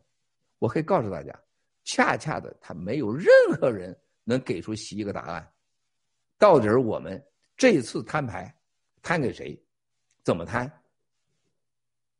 如何把你六中全会想要的。主席、副主席无连任期，你你可以继续连任，合法性，大家都认，没有的，这就叫不确定性。所以习在这个时候，你可以看到习和共产党在全世界的认知领域，他还以为要挑战全世界呢。美国现在玩的是太空、生物科技、高科技，他看到了拜登政府跟他的妥协啊，他看到了美国政府跟他的勾兑，他看了这个赞扬。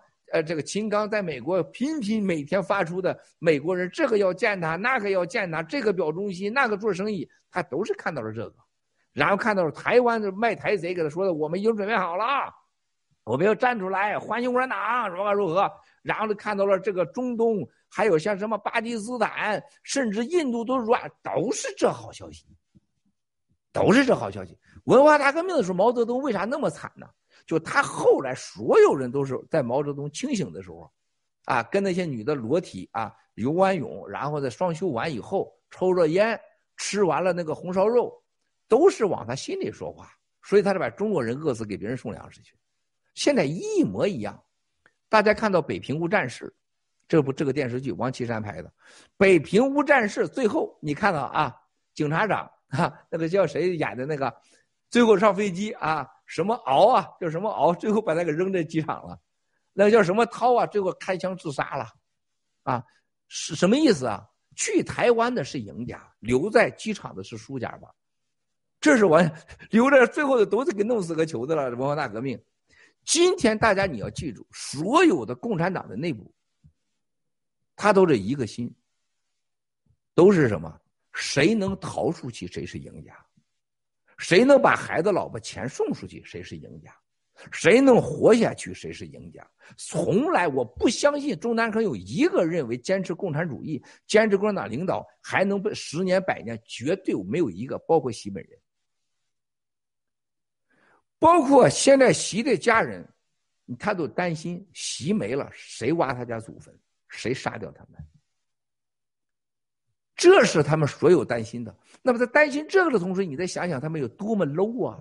世界大变局，谁都挡不住，在疫苗之后，人类的整个的一切大重启，一切开始新的文明。你去看他一个所谓的人民币数字化，你就知道他有多无知。郭树清这帮人怎多忽悠他？他现在在在全国搞的二十五家金融机构调查。我也告诉你，第一波啥事不会发生，为什么？中纪委的本质是王岐山的，二十五家金融机构一定抱团来骗习，一定扔出几个即将奄奄一死的小绵羊出去吧，让习看去，啊，就是什么这科技处处长啦，什么里边的这个技术处长啦，商务处处长啦，行政处长啦，退休的副行长了，你像郭树清、周亮不会动的，这个是王岐山比他老。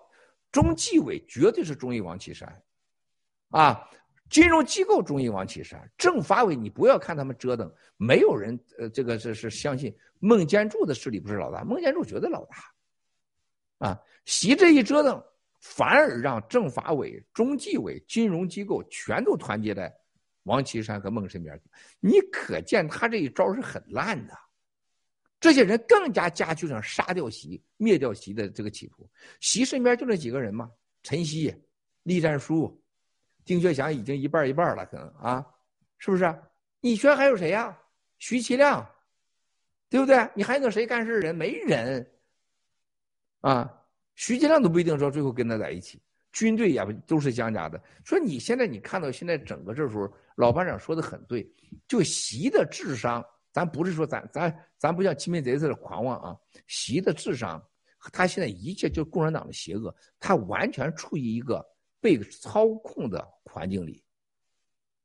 张玉凤跟我说过多次啊，他不一定是对的，但是我最后我认为他说的很多是啊，我可以接受的。张玉凤也摸着我的手啊，每次叫我都摸着我的手。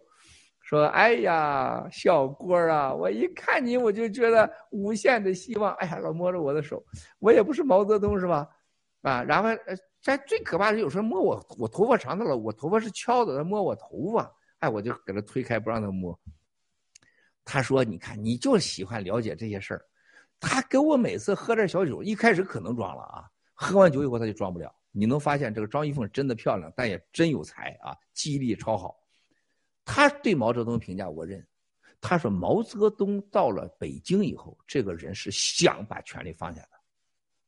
这一段就大家都说我到了水帘洞啊，就包括过年没人搭理他呀，刘少奇，说没有人理他，很苦的，呃，基本被刘少奇架空了啊。最后他说，就是中国人这种冷漠自私，把他给激怒了，所以他就老到时候发动要干死你们啊啊，在干的时候。这个过程当中，他是实际上有人喊一嗓子，毛泽东就停了。他最可怕是中国人是内斗，一看要弄这个呢，要弄刘少奇呢，我在最一个就出来的是林彪，干他，干他，干他，干他。结果林彪上了，林彪促使了毛泽东干，所有人都支持他干，干另外一拨人。他这个内斗加剧了毛泽东的野心和信心，各地方表忠心。都他说当时那个徐世友给毛主席说：“你说一句。”我就把这帮人全枪毙了去，啊，徐世友、董必武是吧？所有人全出来了表忠心，包括当时邓小平，都表忠心啊！哇塞，毛泽东就增加了他这种邪恶的事，哗干了，干着干着不行，这一干文化大革命啊，弄完了以后失控了，把这孩子送乡下乡下去了，就这也没人制止毛泽东。他说，不管是北朝鲜文化大革命，就是没有人制止他，而且都给他说假消息，他越老他越糊涂。最后他能把张玉凤提名两次当常委，当时姚文元呐，还有那个张春桥啊，张玉凤跟我说，他实际上毛泽东半点不喜欢他们，啊，但是没办法，除了他双休，他每天就吃点安眠药睡觉，就在那块完全就拿着整个中国的啊知识通鉴，他看《三国演义》，说大秦的事儿，他越看谁，哎，我看你像谁，我看你啊，我看你像谁？我看你像李斯，我看你像赵赵忠啊！完了，这已完全就变态了。今天的习又走了毛泽东那个路，往那一坐，坐的龙椅，哇塞，那个给他弄了一圈龙椅，龙椅黑紫檀木，上面镶着九九宫格的这个这个呃龙凤在天，是吧？旁边这个服务员摸着小手，是不是？哇塞，你看你习主席的肚子长得真好看，这叫皇帝肚啊！哎，习主席说，嗯，对呀，是吧？哎呀，习主席，我一看你这鼻子，这叫龙鼻。哎呀，是吧？这鼻子，啊，龙鼻啊！你看你那个眼，你不怒自威呀？你是阴阳龙凤眼呐！哎呀，对呀，对呀，对呀！他越来就发现了，哎，谁谁谁不行，谁谁不行，这他他完全是被绑架状态。所以他现在说台湾。台湾人民欢迎你啊！台湾人民家里都挂着习近平像。哎，对呀，习近平像就是啊。你知道人民感谢你啊，你带来了民主啊。那老百姓家里边家庙都挂你照片，所以习近平他能敢说出来。我人中国民不民主，人民说了算。你不要以为他是说瞎话，他说的是真话，对他而言绝对是真话，他深信不疑。台湾人民要被解放，他认为他深信不疑。然后香港的今天，所有人像林郑月娥啊、叶刘淑仪一样，习主席，你知道香港人怎么想吗？你就是神呐，你解救了香港啊！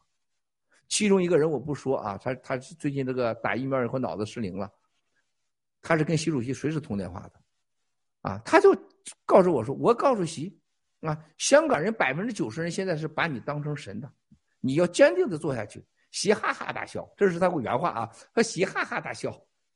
习深信不疑啊！啊，就像你们说郭文贵，你是华盛顿，哎，我一想，一开始不好意思，第二天，哎，我就是华盛顿啊。今天一说，哎，我比华盛顿还厉害啊！这人要不要脸、疯狂，这个时候的时候他就该灭亡。就是人的想象和认知能力，它是有局限的。但是你身边没有体制。没有制度来制约你、提醒你，谁都会变成魔，谁都会变成毛泽东。就像当年的贝利亚，啊，在在个斯大林，谁谁谁谁谁该杀，谁谁不杀，哇塞！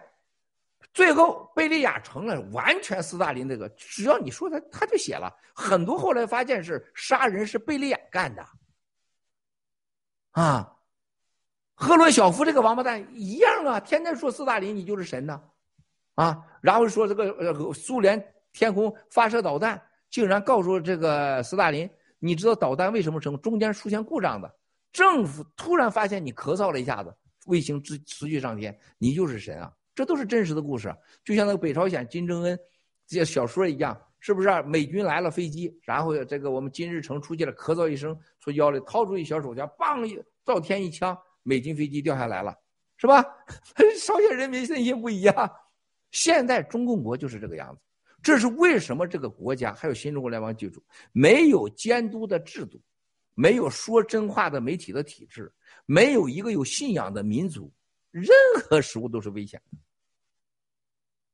的。啊，这就是新中国联邦人记住，当你们天天捧郭文贵的时候，就是杀掉郭文贵的时候。郭文贵所有的一切，我不是谦虚，我在很多方面都是无知的。人类上的本能绝不是你成功了，你就懂得比别人多；绝不是你有钱了，你就懂得比别人多；绝不是你有权了，你啥都懂。你要但凡懂这个道理的时候，你就活得快乐了。七哥一生中都秉持这样，我绝不认为你你有了权利，你啥都懂；我绝不是你有了钱了，你比别人懂得多；我绝不相信你某些方面成功，你就比别人聪明。我不相信。我就带着这眼光衡量一切人，当然，我绝不相信一个要饭的他什么都是不好的，我绝不相信一个什么都没有的人他就比你低。我恰恰相反，我认为恰恰他有某种东西可能比什么人都强，只是我不知道。你别看他要饭的，你们知道一个常识吗？大宋朝的丐帮，丐帮一生干什么？天天要要保护皇帝，怎么要莫军奴人？他一辈子当丐帮，但是丐帮最厉害就是性交能力、性生活。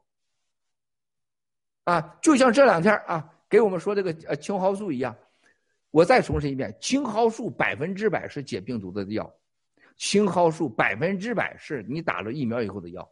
如果你不信，你就别信。我再重申一遍，只是你吃哪种药，怎么吃啊？说实的话，现在我担心我们这给我们说信息的人找不着，这是危机了。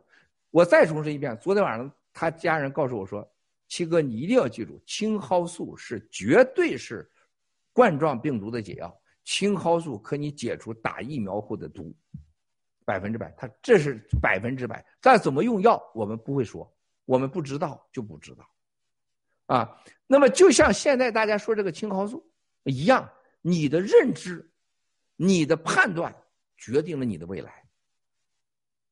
就像今天我刚才老班长说的话，七哥的认知和判断，就是因为我谦虚的、认真的、科学的，而基于信仰的和我见识的，做出了一个正确的判断。而我们很多战友要学会这种判断，你一旦在这方面错了，那你就一切是错的。啊，谢谢啊！我这又说过了，主持人，青藤睡着了。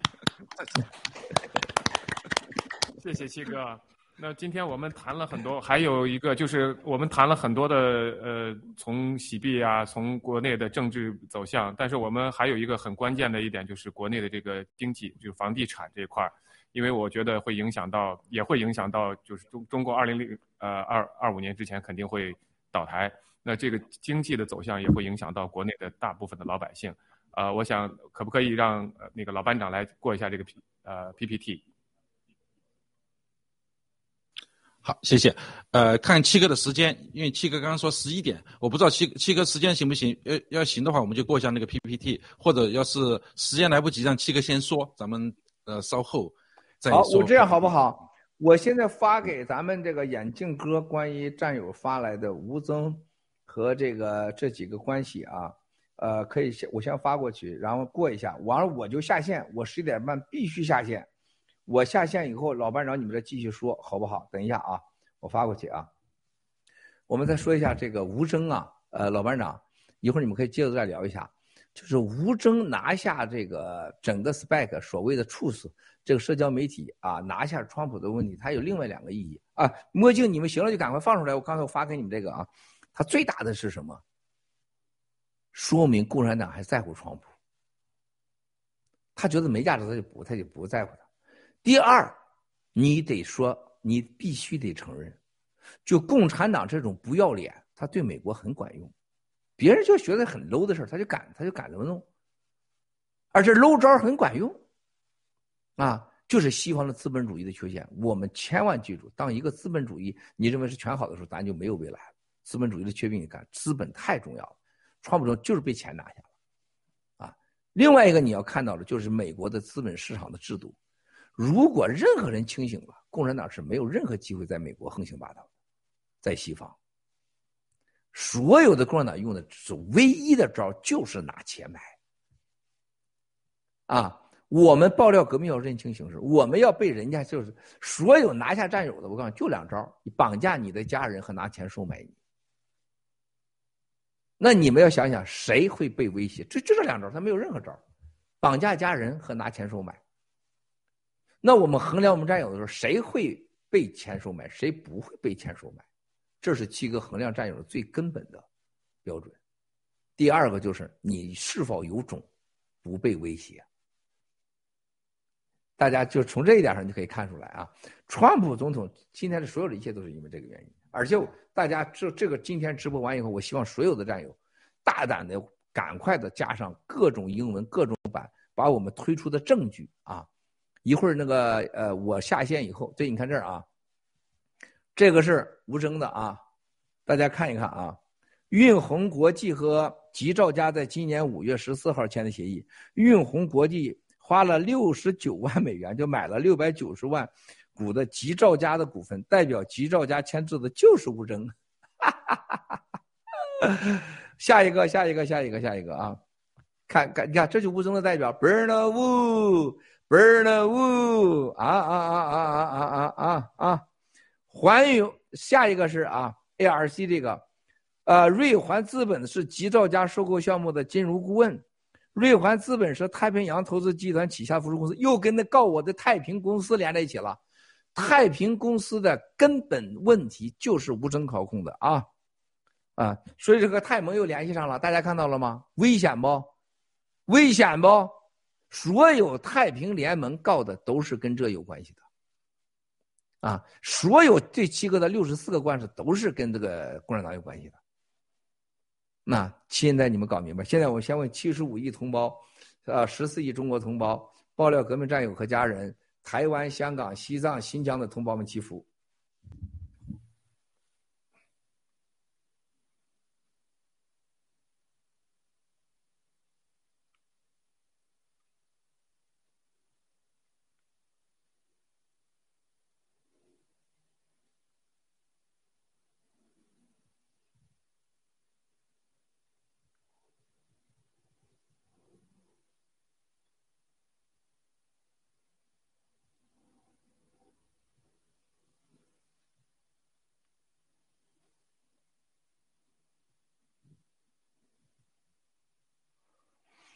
阿弥陀佛啊！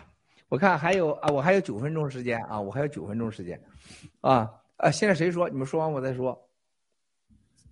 好，谢谢。还有九分钟时间，我们都不舍得说，还得留给西哥你说。你每每说一句，我们都都在听着。你太大方了，这这你太大方了啊！咱们很多战友说好想亲一口，我的天哪！好，谢谢啊！因为兄弟姐妹们，我在呃呃剩下九分钟，我想说什么呢？我们机系列。要珍惜属于我们的几系列。你们刚才我没说完呢，共产党能这时候能让吴增完全被调查、被限制自由的情况下，去搞掉川普总统加入盖特，说明了什么问题啊？说明盖特他们太害怕了。川普总统给现在盖特有咱们占有我们的百分之五的股份，把你们的百分之五的零点五给川普总统，他们就蓝魂金黄不成。所以你可以看到很可怜的是，咱们盖特多之前就拿出零点五，川普总统就来了，不是那我就成功不了，啊，你你们要珍惜 G 系列，喜马拉雅你们拥有百分之五，拿出零点一去，他都搞不成。兄弟姐妹们，想想吧，同样的事情，说明咱们盖特 GTV G News 喜联喜 G 系列喜联储。是共产党多么的恐惧，集一国之力，就是要搞这么个事儿，就是让盖特不让川普加入。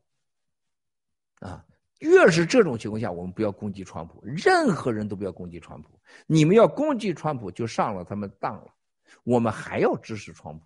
话又说过来了，不能每个人都和我们一样，我们也没有啥了不起的。我们要跟共产党一样，觉得自己永远是正确的，觉得是对的，那咱就不是新中国联邦人。那川普不管怎么，人是美国总统，人家是成功的房地产商，人家的家庭，你哪样比人家厉害呀？你有啥资格批评人家？啊，我们千万别得了大头症。你像他陆大脑片、蛇腰炎，还有九指腰，他现在说的话，你就觉得就像发了神经病、得了癔症一样。你有啥资格呀？把仨老婆都跟人家跑了。食药盐现在连个饭都没地儿吃，找一个比自己爷爷大的个男人睡觉，是免掉一千二百年的房租。九指妖你知道吗？你们看到网上的吗？他好几个被告的官司，他根本就缺席，缺席审判他全是输。九指妖已经是土埋脖子了。过去他也评价人家川普，他凭啥呀？就我们永远别犯了大头症，啊，这是一个基本。再一个，最后要相信。咱们新中国联邦 G 系列强大了，像川普总统，他得二次、三次、五次、一百次敲咱的门你那才叫牛，你那才叫牛啊，是吧？只有自己强大是唯一的真理。让敌人打败敌人和让敌人不高兴，最好的方法就你过得比他好，你比他强大，这是永远我们新中国的这个真理。还有仇恨，绝对解决不了你的仇恨，仇恨绝对不会让你快乐和成功。最好的仇恨就让你快乐起来，甚至你的敌人，你都希望他过得比你好，你才真正的才是仇恨的赢家。就像我不能天天活在我八弟的阴霾里，我不能活在我母亲天天的阴霾里，我不能活在青峰上那六十几个被枪毙的阴霾里。我知道，我只有消灭共产党。我活得比任何人都好，他们才是开心的。这个东西不是说好听的话，啊，如果没有这个的话，你看不到今天巴黎啊两次脱衣服，啊，你看不到巴大他脱衣服巴大牛的那种欣慰的眼神，他不感觉到觉得惊恐、失败、背叛，他反而是欣慰，因为是阳光的心理。因为我们大家是都是阳光见人，他没有任何龌龊的东西，只有建在明光下、明明规则下，在阳光下的一切行动，才能获得你自己的尊重，你才能更坦然。啊，所以说现在继续的牛在牛在，一切都是透明的。啊，而且我们新中国联邦一切都透明的。谁告诉我？你们想过没有？七哥要从开始报到今天，有但凡一次说假话。但凡一次欺骗战友都活不到今天，青藤也去，现在就在这个办公室。你看，在这个办公室有一点回避你的，有一点点虚假的吗？一点都没有。所有道过战友、道过战就是你家，你在家里都得不到这样的透明和尊重。世界上“微真不破”这个词儿，这个力量你理解透了，就没有任何事情你不能面对的。啊，像还有一个，大家要记住。即使老天爷都安排不了人类今天疫苗这样灾难，冠状病毒来自中共，共产党的疯狂竟然产出了习近平，两军对垒。即使上帝也无法安排，美国和中共这都面临着一个最大的人类的太空科技、生物科技、能源科技到了临界点的选择。这一切受益者就是新中国联邦。那你唯一活下去，你能让你健康活下去，躲过这些灾难，让你成为赢家的唯一原因，你跟随新中国联邦，不要打疫苗，坚持微针不破，坚决消灭共产党，啊！而且说句难听的话，不管消不消灭共产党，你们都会活得比昨天好。如果你你觉得不是的话，你就离开新中国联邦吗？你就离开爆料革命吗？那你觉得继续的是骗子，你就不要去投吗？世界上没有一个宗教、一个政治群体、任何一个组织像我们一样来去自由。你还现在，而且你是今天做出选择，你没有任何失去的，你没有任何失去的，有吗？日本的三口主离开离开可以，留俩手指头，未来十年的费用还得交，是吧？共产党离开可以，离开进监狱，是不是？党费还得交。而我们这儿没有任何要求，你来去自由，啊，你走了，你还可以回来看巴黎脱衣服，是不是？我们还不阻挡，还不以你为仇，还不追杀你，对不对呀？那么这就是新中国联邦啊，欢乐、快乐、自由，啊，无限美好的面对未来。你看今天的文耀、巴黎，你看看大牛，你看看老班长，你看看青藤，还有一次次出现在我们这个镜头前的战友们，和去年一样吗？绝对不一样，你看你自己去。这种见识、这种经历是金钱无法衡量的，谁也给不了你。我们必须要感谢，就是现在你看我们这个这个大直播是由英喜团队全面负责设计 SOP。你看我们的片头，你看我们的片尾，你看我们的结构。今天推流是在这个墨镜先生啊，美东终于。啊，有推流的能力了。今天没没没被踢断线，也没断流，是在总部，是由墨镜、小白、长岛哥、Q 妹、Raven 哈，今天在现场是推流直播啊。但是你看看英喜做的太牛了，就这些视频，感谢英喜。我们的卓玛妹妹，因为她先生老马哥在医院，整个腿，因为他得了冠状病毒，被切开流血，血栓。哎呀，昨天给我发信息，我看到看不下去了。啊，血栓啊，大腿呀，嗷嗷的呀，知道了吗？所以卓玛在陪着老马哥，我们要为他祈祷啊。现在我们再一次的啊，为老马哥得了冠状病毒，希望早日出医院。还有我们大概有十几个战友啊，都得了病毒啊，我就不说名字了，为他们祈福。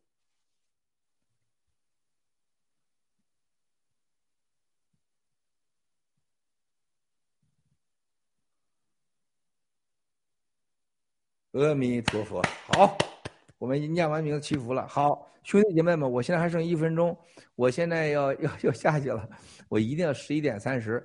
今天下去以后呢，是今天十点三十，先给你七嫂子吃口东西。我早上昨天中午都还没吃，吃口东西，吃完东西以后十二点我要换掉衣服，是见两个人，开两个小视频会，都是为什么的呢？我告诉大家，今天最后给你们爆个料，都是我们关于马云哈，还有国内几个企业家最近这几天的变化，还有资产的变化，竟然有战友在某某银行向我说：“七哥，你看看他们转钱的记录，啊，我吓傻了。”我们这战友竟然在这样的银行掌握这么绝密的信息，兄弟姐妹意味着什么？大家记住，最后这钱都会出来咱们的喜马拉雅 reserve。谢谢了，兄弟姐妹，我要先下线了啊！谢谢所有后来的，谢谢巴黎，谢谢大牛，谢谢文耀，谢谢青藤，谢谢老班长，你。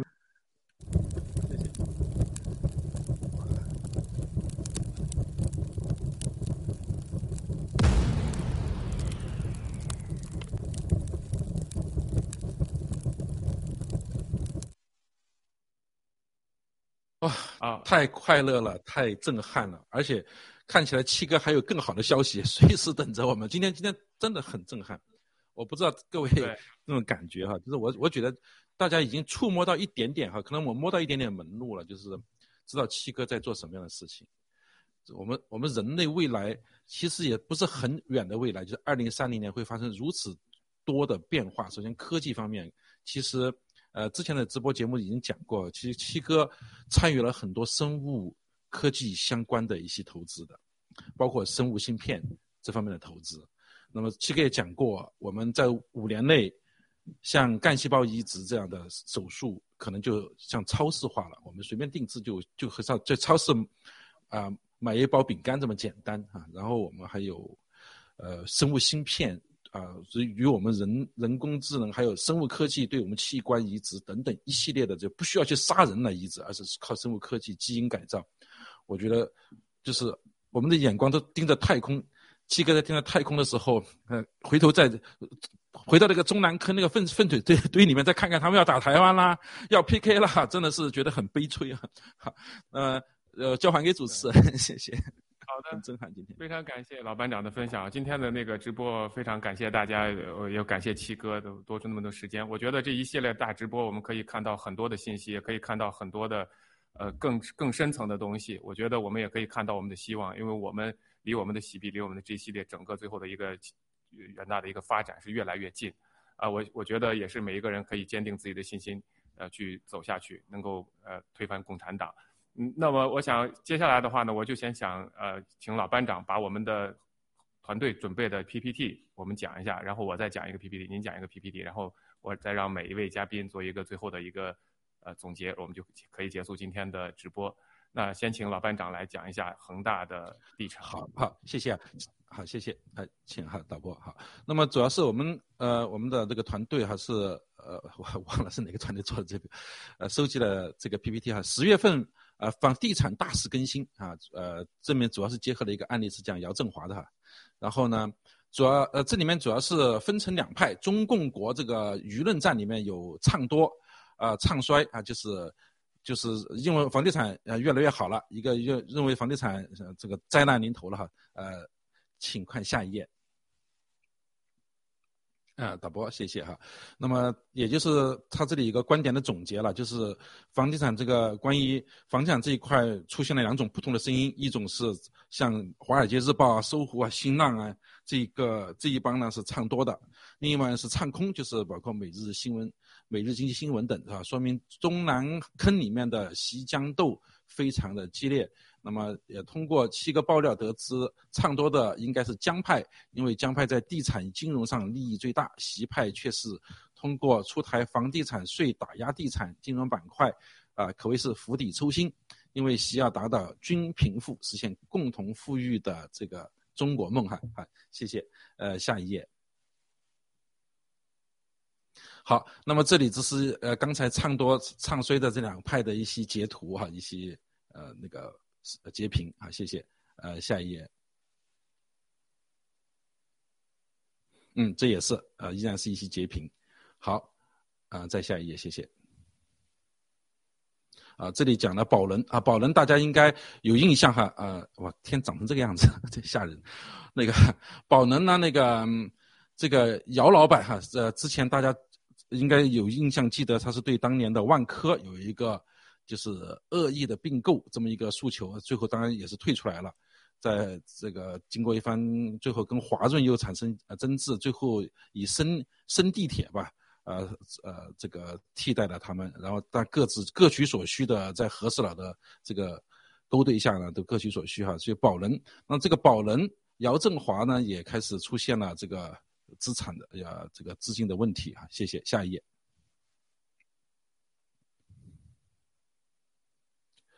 啊，这也是保关于像提到宝能系的这一些相关的一些截屏，谢谢。啊，这里也有讲了恒大与合生创展的交易啊，请下一页。嗯，好，这里呢就是说恒大与合生创展啊联合释放并购重组的利好，来抬高了股价，欺骗股民啊，这个是共产党惯用的招数哈。呃，唱唱多之后，然后就到，然后释放一些虚假消息，然后啊抬高股价，然后呃割了韭菜，就这最后受欺骗都是股民哈啊，谢谢下谢下一页。啊，这里是继续是一些相关的这些呃呃走势图啊，好谢谢。那个这里我我读一下关啊。啊，不好意思，呃，请请再放在上一页哈。我我最后呃就观观点总结，七哥在以前的直播中早就给大家告诉大家一个结果：一个爱财如命啊，送给情人的呃车是桑塔纳还是二手的？自己坐头等舱，家人孩子坐经济舱还是最后一排的？就这样一个人，怎么可能花四百亿接一个烂摊子呢？啊，这是释放利好消息忽悠韭菜而已啊，就是。就是给大家讲一讲这个本质，就是一个骗局。中共地产就是一个骗局。好，那么今天这个 T T P P P T 就讲完了。好，我呃讲完这个 P P T，我要简单总结一下，就是，呃，结合马云啊，这个从香港到了到了这个西班牙啊，刚才就外面很多传闻说，哇，马云这回肯定是勾兑成功了，应该获重获自由了啊，这个马云没有问题了啊，或者马云会不会出逃？这都是因为他们不听爆料革命的原因啊！这七哥掌握了，刚才也知道正在呃得到更多的马云的消息。马云他的结局一定是很惨的，他是被他放出来，放他出来是干什么呢？第一个，一定是有一部分资产必须他本人来处理才能拿走的，啊，比如说只有青藤才能签个名，他才能拿走，那只有那只有他来做嘛，对不对？是一样的道理，所以他必须去做这件事情。第二个，他从他出来之后。媒体在和刚才刚才大家看 PPT 里面一样，媒体轰轰一轰阿里啊，这个利好消息来了，这个股票又上涨，大家赶紧股民又进去了，韭菜再割一轮，这时候该收网了。所以无论如何吧，马云的这个这个倒计时差不多开始了，我们等随时等着七哥的一些爆料。谢谢。好，交还给主持人。班长的分享。那么接下来还有一个 PPT 呢，是讲疫苗相关的。那请那个巴黎跟我们大家。把这个 PPT 跟大家讲解一下，谢谢。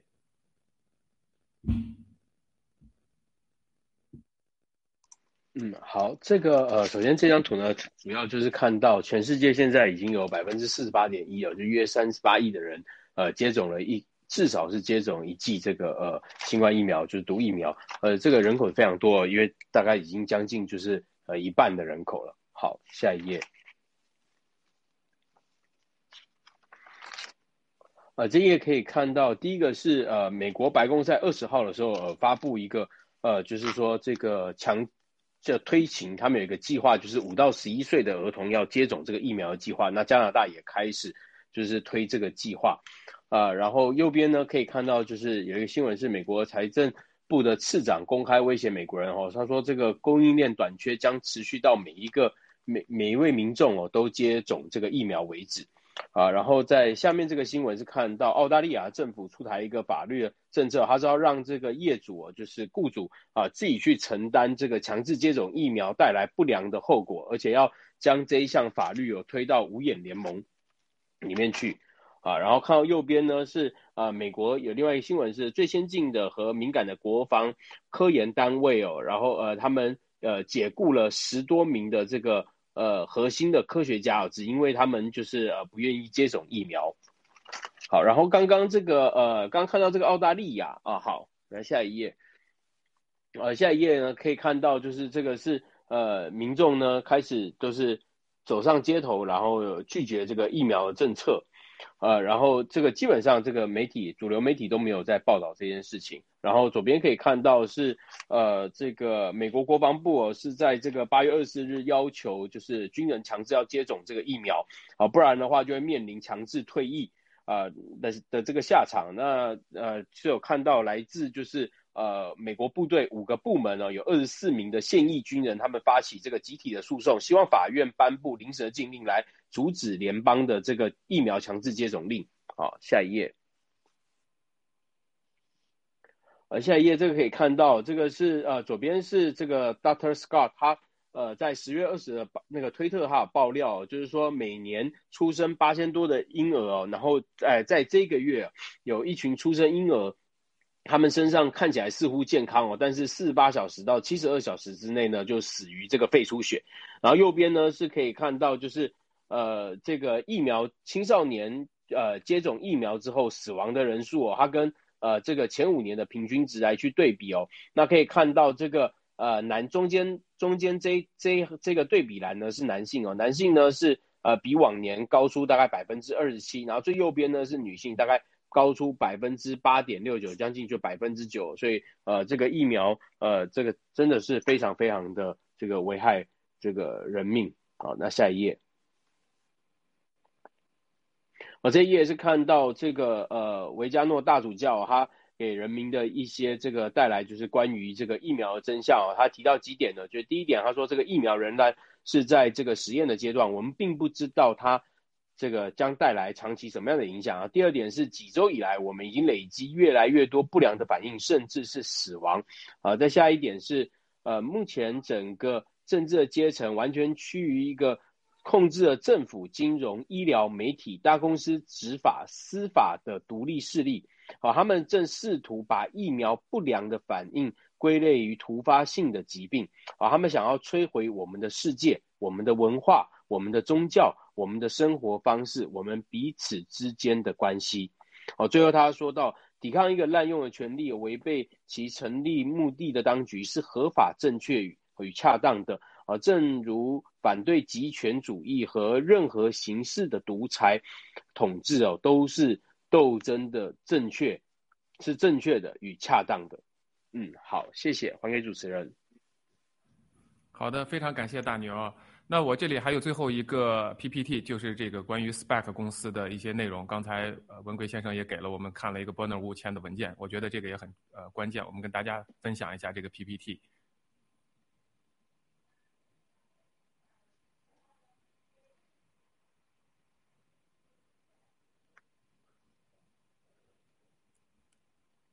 好的，首先呢，就是来讲讲一下这个上市的几种方式。当然，它有首次的 IPO，还有直接融资，还有反向收购，还有合并和收购。那最后一个就是这个我们讲到的 SPAC，就是特殊目的的收购公司。好的，请下一页。那 SPAC 公司的这个特点呢，一个它就是没有实际的商业的这个经营，它只是一个空壳公司，而且呢，它也是由这个所谓的业内人士和主要投资者背书的一个 IPO 的融资形式。那么再一个呢，就是上市公司在这个投资的类型是不公布具体的公司的，还有就是在上市了以后呢，它在一呃两年之内必须要完成这个收购，否则的话要投把所有的钱退回给投资人。好，谢下一张。那好的，那投资川普这个媒体的这家 SPAC 的空壳公司呢，就是 DWAC，我们来介绍一下，它其实是在二零二一年九月 IPO，当时融资二点九三亿。那么来用于投资川普的 TMTJ 公司，啊，所以它上市的时候收购的目标公司是 SaaS 技术，它其实是一个金融科技和金融服务产业公司。它的这个呃执行官叫 Patrick，刚才文贵先生也提到了，可能有很多的可以去查一下，包括同时参与这个人呢参与了三家 SPAC 的空壳公司以及这个运鸿国际，而且这个公司呢的总部是位于武汉的。好的，那运宏公司的集团，我们大概有个介绍，就是它成立于二零一三年，法人代表呢叫吴东，我待会儿好像有照片可以看一下，啊，它这是它所有涉及的一些呃几个行业，包括六大行业，呃，它的总部地址就在武汉东湖，啊，这是它的一个公司信息、集团信息，请下一页。好，我们可以看到他的一个董事局的主席叫李玉宝，还有一个叫董事长吴东啊，是一个非常年轻的一个人。那么，二零二零年一月份，他是在呃美国纳斯达克收购了几个公司。我们可以看到它旗下现在有三家上市公司啊。但是，好的，那下一下一页，麻烦。好的，那这是他的简介。我们可以看到，二零二零年二月十二日，他是在纳斯达克 IPO，当时融资是六千万美金。五月十四日呢？他宣布要收购这个吉兆家，但是九月份这个交易就被取消了。那吉兆家这个公司，我们可以看到下面的一个简介呢，他的董事长是美国前商务部副部长，然后呢，他的主要的股东呢有阳光七星，我们知道这都是吴征的了。阳光七星投资的董事长和实际控制人都是吴征、杨澜夫妇，这个是我们呃我们爆料革命都是非常了解的这么一个情况，直接可以看到他背后的投资人。好，请下一张。那么，在这个公司给川普提供了一个融资的渠道、上市的机会。那么，川普给他们提供什么呢？川普的提供的当然就是带来的人，包括以后的订阅服务，包括一些娱乐新闻主播。啊，这里提到了一个总运行的主席是美国的达人秀的制造呃制作者 Scott John。好的，麻烦下一页。那么最重要的一个问题，我刚才文贵先生也提到了，是否他能够顺利完成这个交易？就是说。现在是画了一个饼，真的川普真能拿到这个钱吗？我们可以看到，就是呃，他在这个消息出来之后，他的股价呢从十元直接飙升到五十二每股，啊，但是呢，现在呢，刚才他们奥兰多这个公司参加的四家的这个 SPAC 公司没有任何一个完成交易，所以这也是值得我们可以注意的，基本上没有太太大的可能。那么现在的按规定的话呢，必须要在十二个月之内完成这个并购。不能超过十八个月，也就是明年的三月份。呃，以我们现在对现在美国现在已经进入到十一月了，很很快就是一个过节，呃呃，Christmas 呀，包括新年。那么我觉得在这个三三个三月份之前想完成这个并购，也的确机会不是很大。好的，谢谢。好的，啊，那就是今天这是所有的 PPT 了。那我最后呢，给各位每一个呃这个嘉宾三十秒的时间，对今天的直播做一个您的。总结也好，感受也好，然后我们就可以结束今天的直播。那还是我按我们刚才的顺序，呃，大牛请先来。嗯，太开心了！今天七哥爆了那么多的料，然后又可以上外太空去，对，太开心了。然后，然后 G 系列真的要珍惜，战友们，对。嗯，对我我我简单讲就是呃，就两句话吧。刚刚听到七哥讲说美国的这个创新力，就是说美国它这个呃国家虽然它也有很多的缺点，很多的漏洞，但是它是呃这个不断的创新，不断的创造，这个是带来希望。那相相对这个中共国现在是竟然在里面是在保命保保财哦，那基本上这个一定是带来灾难的。所以我就呃简单分享到这，谢谢。谢谢哈，呃，那我最后讲想讲一讲，就是，呃，还有几天我们我们的喜币就要上线了哈，这是大家都很期待，这么美好的时刻都是爆料革命，都是七哥带给我们的。那么我结合到最后讲到这个刚才这个 PPT，我想说一下，像川普总统，当然我们还会一如既往的支持他，只是说他做了一个错误的选择。我想川普总统最终将还会回到盖特上来，但是他所诉求的。股份肯定还是不会有的，他所现在可以得到的那一亿美元也不会再有了，失去的东西永远都不会再回来了。但是作为曾经的老朋友和未来，我们都还是会喜欢这个老头的。谢谢大家，谢谢老班长。好，嗯，我很快说两句啊，非常非常感谢今天所有的战友们，感谢七哥。感谢啊，巴黎和大牛，还有老班长，还有青藤，跟大家在一起真的是很荣幸。好人和好人在一起，会让好人更加好，啊，真的是很荣幸参加爆料革命。我就说这些，谢谢。好的，非常感谢啊，呃，我是也非常感谢所有呃幕后的制作 PPT 的搜集材料的所有的战友们，还有所有的今天的导播的这个团队，啊，非常感谢大家的参与。那我刚我就很很简短的一句话，就是我刚才非常同意呃大牛说的，就是没有对比其实没有伤害啊，不管是盖特还是跟这个川普选的所谓新的一个平台，那我觉得总有一天等他对比完了之后，他会知道他的正确选择应该是谁。那么同样，我们跟新中国联邦跟中共国来对比，你是要上那那辆死亡列车，还是要踏上我们登月的这个火箭，这是您的选择。只要您靠您的勇气和您的本心去选择，我相信你会做出正确的选择。好的，那今天的直播就到这里，非常感谢大家，我们下次直播再见，谢谢。谢谢各位，谢谢。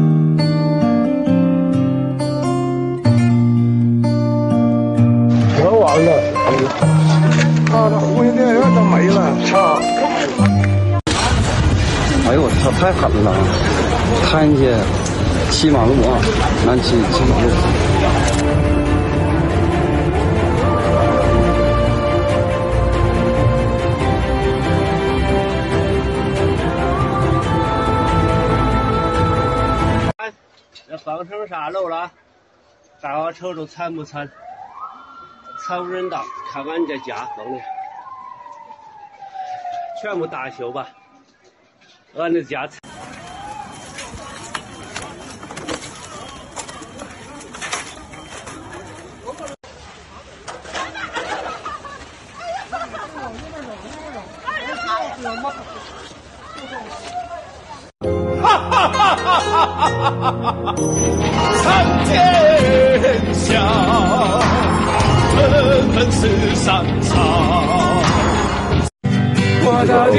怎么做才能够被你偏爱？是否情话要足够动听才能叫例外？而你置身之外，不动声色就将我击败。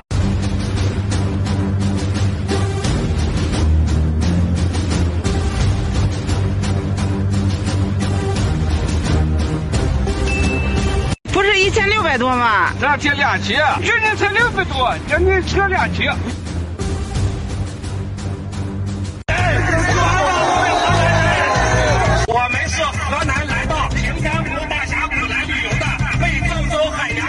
旅行社带到这儿，坐当地的车把我们滞留到这儿，然后平山湖不给我们派车。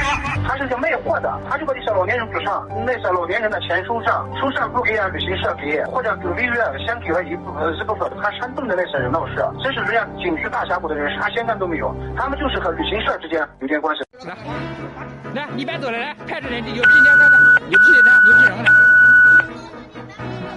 来，牛逼人来，你别走了，牛逼人，来，你走着吧，别走啊，好，来来，牛逼人来，啊，你们牛逼啊，快起来，这个地方把送外卖啊，他把这些偷东西偷人家外卖啊，好，好，你牛逼啊。我们是在宜宾区中兴智慧城项目干活的农民工代表，从去年十月份进场到现在，呃，今年的六月份主体完工。本来答应我们付款我们百分之九十，到现在拖欠我们农民工工资两千多万，中铁十五局迟迟不给我们付。我们去找中铁十五局，中铁十五局说中兴没有给他们钱，然后带着我们来中兴，中兴公司说我们也没有钱，什么时候把房子卖出去，什么时候给我们付工资。你说是二十七八号吗？二十七八号如果不解决呢？哎呀，我跟你说两了，你看你这话让我咋接？那你说他们这个工资到到底啥时间能给他给付完呢？嗯，就是节前节后嘛，节前我们还要再说一次。节前能付多少钱呢？付六百吧。截至十月十八日，工人代表称仍未拿到被拖欠的工资。打的是他的胳膊，还有他的腿。当时我还有呃七八个学生嘛，他老师我错了，他自己就在那喝。我说你赶紧起来，你坐下。这个就看到表面什么问题都没有，对吧？看到了这是什么东西？这就是猪有内恶，就因为它生病了才有内恶的，后面可能表皮会有一点点斑，kanalı. Um, two nights ago, um, oh, sorry, two days ago, I was training, just doing a shoulder workout as you do normally. End up, I thought pulled a muscle. Um, end up going to bed that night, woke up in a lot of pain. Um, as I woke up, my partner next to me also said she was in quite a bit of pain uh, from her chest. So I thought, okay, that doesn't sound good. Now, knowing she actually just got a second Pfizer jab three days ago, I've done a bit of research. I'm like, uh, this probably isn't normal. So took her, took her and drove in hospital. Um, we sat there. I thought we'll kill two birds with one stone. I'll get my shoulder looked at. She can have a, a checkup. Um, we proceeded to go through. Um, she went in one room. I went in the other. Doctors came up to me. One of the first questions they asked was, "Have you been vaccinated?" And I said, "Yes. I've only had one Pfizer shot, and it was about nearly three weeks ago." And they said, "Okay. Did you notice any side effects? Any chest pain?" I said, "Yeah." little bit of pain here, but I, I think it's just from my shoulder. And they go, oh, you know, any heart flutters, blah, blah, blah. And I said, yeah. I noticed within a few days of receiving the vaccine, I was getting mildly short of breath. Um, didn't think too much about it. You know, still still training hard twice a day, most days. Um, anyway, the, they had a cardiologist come up, cover me in his probes for the, an ECG, come back, said I had an irregular heartbeat and rhythm. They proceeded to take me through to another room where they pumped me full of something and they put me in a machine and checked everything. And they um, then informed me I developed um, pericarditis, um, which is a bit of a shock um, considering I only had one vaccine. Then been dealing with the cardiologist, she's also informed me I've got some scarring at the heart and they've directly linked it to the vaccine. And also, my partner has dev- developed myocarditis. We're both fit, we both train a lot, so it's very shocking. Um, and honestly, I just want every young guy there to know, like, if you are training and you, you're getting vaccinated, stop training. Um, because I was due for my second, and the cardiologist said it could could have killed me. It's only by chance I'm here. So, yeah, good luck to everybody and do your research. If you have not folded and got that clot shot, the death shot by now, obviously you're not getting it. Um, but it says something about your character as well. You have resisted the strongest propaganda the world has ever seen. We're hounded. The presidents, the premiers, the the music, the movies, the tu- TV, the news, the news, the news, the social media. I've lost four accounts, four accounts because I was telling the truth. So the prop- the censorship is insane. It's like book burning in World War II. It is happening like crazy.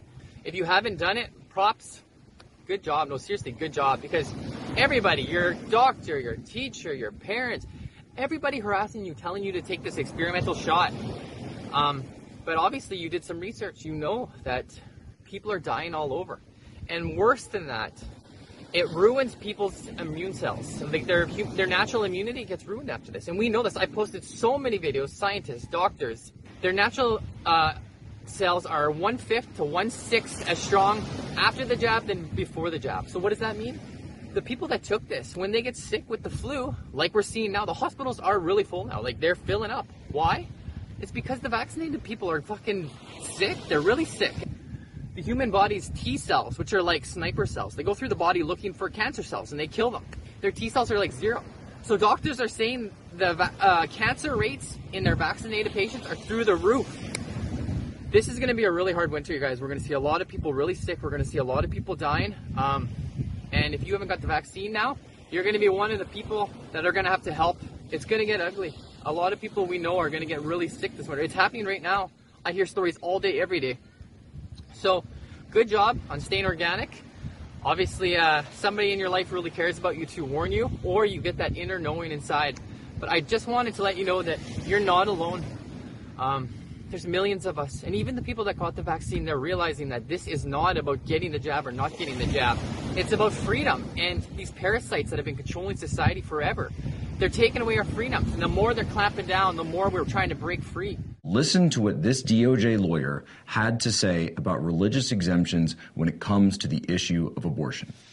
cases.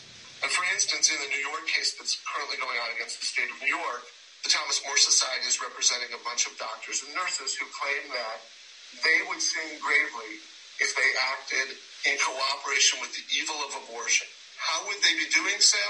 The claim is that all three of the current vaccines either have fetal cells that were that were obtained by abortions in the vaccine itself, or in the case of Pfizer and Moderna, that those vaccines were tested using fetal cells that had been aborted. And even the connection to the previous testing makes them cooperative with evil in a way that their religion prohibits. I don't want to say anything too categorical, but I believe that when this claim will be very difficult for agencies to successfully claim that that's either insincere or non-religious. Even if it is, even if we know that many of those claims are not sincere or are sincere but not religious. This is the most common claim you're going to confront probably, and it's likely that the, you will have to take as a given the employee's claim. Not always, right? One response that some hospitals have started to give is, well, do you know that Tylenol and Tums and Preparation H, those were all tested using aborted fetal cell lines too. And I expect that employees will then say, well, I didn't know that, but now that you tell me that, I'll stop using those products as well. And then, then we will turn to the, what, what does the government have to do once the employee makes that showing? And here, basically, there is a compelling interest, obviously, in keeping our workforce and the public with which we interact safe from COVID.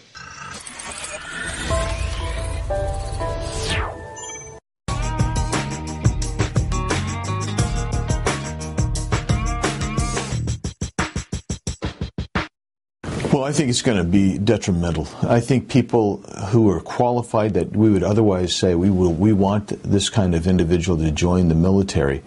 Uh, I think they're going to start staying away because um, you, are already seeing people leaving. I, I am contacted regularly in my district by uh, long-term military folks who are saying, I, I, can't do this. I'm not going to do this. I refuse. I'm going to. I'm going to separate. That's bad news for us because it, it takes out experienced, capable individuals who we have spent literally, in some cases, millions of dollars training, and we're saying, you know what? Um, you may be young, healthy, and vibrant. Maybe you even have natural immunity. Maybe you have some kind of religious uh, uh, desire to stay away, or maybe you just simply, maybe your doctor thinks you shouldn't get it. Think of how many people, like on the border, Border Patrol, how many of these Border Patrol agents are going to separate? I've been told it could be as many as 5,000. And if, if that many were to leave, um, as porous as our border already is, you, you truly have a national security crisis along your border.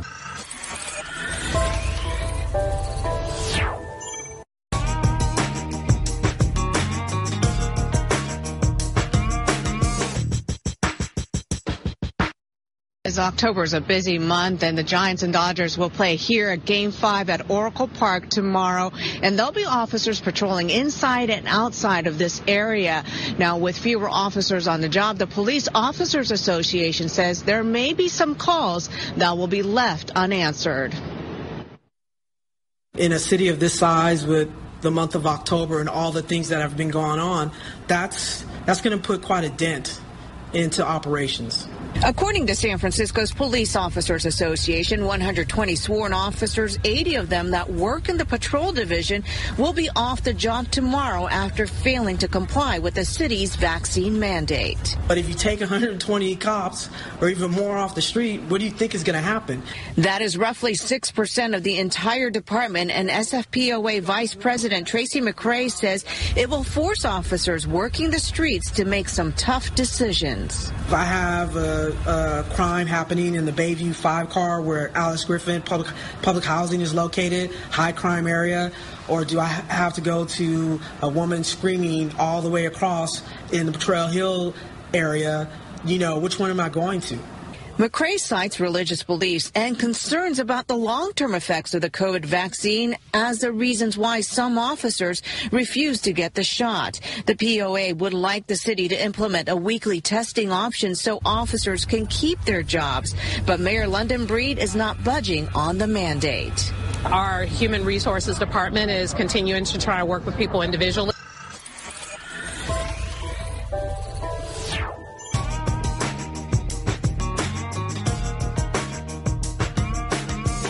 My name is Noah Sturgis Johnson. I am a specialist in the United States Army. I am currently stationed at Fort Eustis, Virginia, as an 88 kilo watercraft operator. Due to the new order of the COVID 19 vaccine, I will potentially face separation from the United States Army. And I'm currently pending a religious exemption. My name is Stratton West. I'm a petty officer, third class in the United States Navy. I've been serving honorably for exactly two years, and I will continue to do so. I have been stationed at Naval Air Station, Pensacola, Florida, and I'm currently stationed at Naval Air Station North Island in Coronado, California. in fulfilling my duties, I have been assigned to be a lead junior sailor in our mentorship and training program, and I take great pride in doing so. I will potentially be discharged for denying the COVID 19 vaccine. My name is Lucas Jeffers, and I am a corporal in the United States Marine Corps. I have served honorably for three years and four months and will continue to do so. For the entirety of my career, I have been stationed at MCAGCC, 29 Palms, California. I have deployed to northern Syria and northern Iraq. In fulfilling my duties, I have been an FDC chief and an 81 section leader. I will potentially be discharged for refusing the COVID 19 vaccine. My name is Ryan Lovell. I'm a sergeant in the United States Marine Corps. I've served honorably for nine years and four months. I've been to Camp Lejeune and Camp Pendleton and deployed to Romania, Israel, and Saudi Arabia. In fulfilling my duties as a combat engineer, I've been a squad leader, a section head, and an instructor. instructor. I will potentially be discharged for denying the COVID 19 vaccine.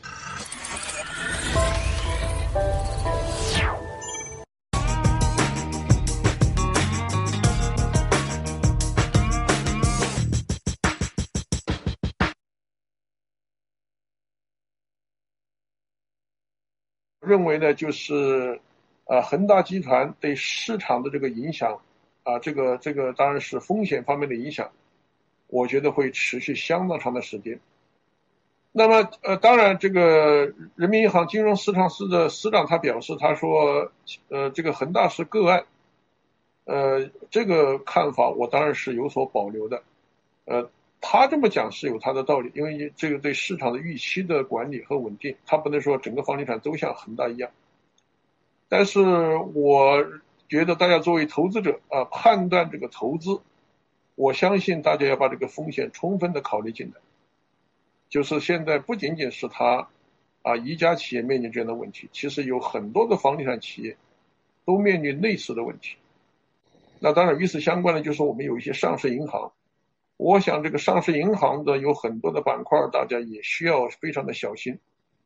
这个当然大家可以做一下研究。实实际上呢，这个呃，全国的很多的银行啊，或大或小的都卷入到恒大这个集团里面。所以恒大这个集团啊，出现这个坏账，你甭说出几百亿，那当然是非常大的，你就出几十亿的坏账，对一个银行也是也是巨大的冲击。所以我想这个风险是非常大的，所以大家要把这个风险考虑进去。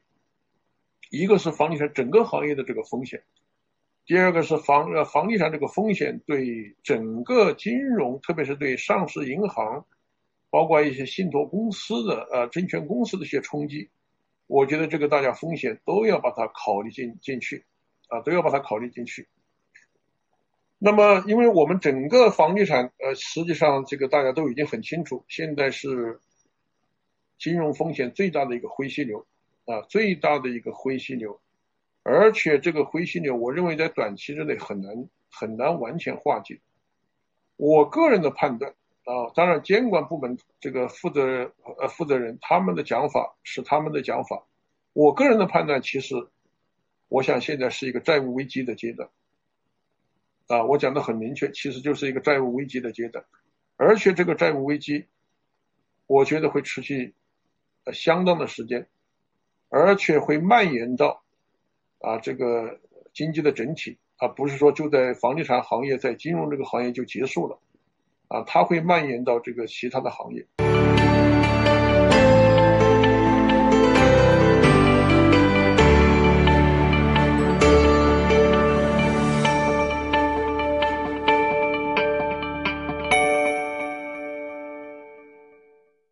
关于历史问题的两个决议。是中国共产党关于自身历史阶段性的系统总结，是党坚持实事求是原则，坚持向实践学习、辩证看待自身的光辉典范。二零二一年二月二十日上午，习近平总书记出席党史学习教育动员大会，并发表重要讲话，为党史学习教育进行全面动员和部署。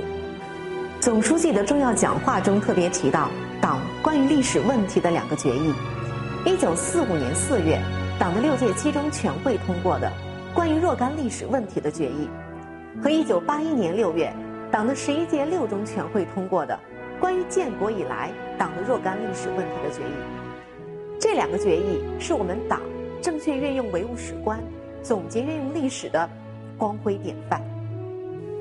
关于若干历史问题的决议，是党第一次对自身历史经验做出的系统总结，为党的七大召开创造了政治上、思想上的充分条件。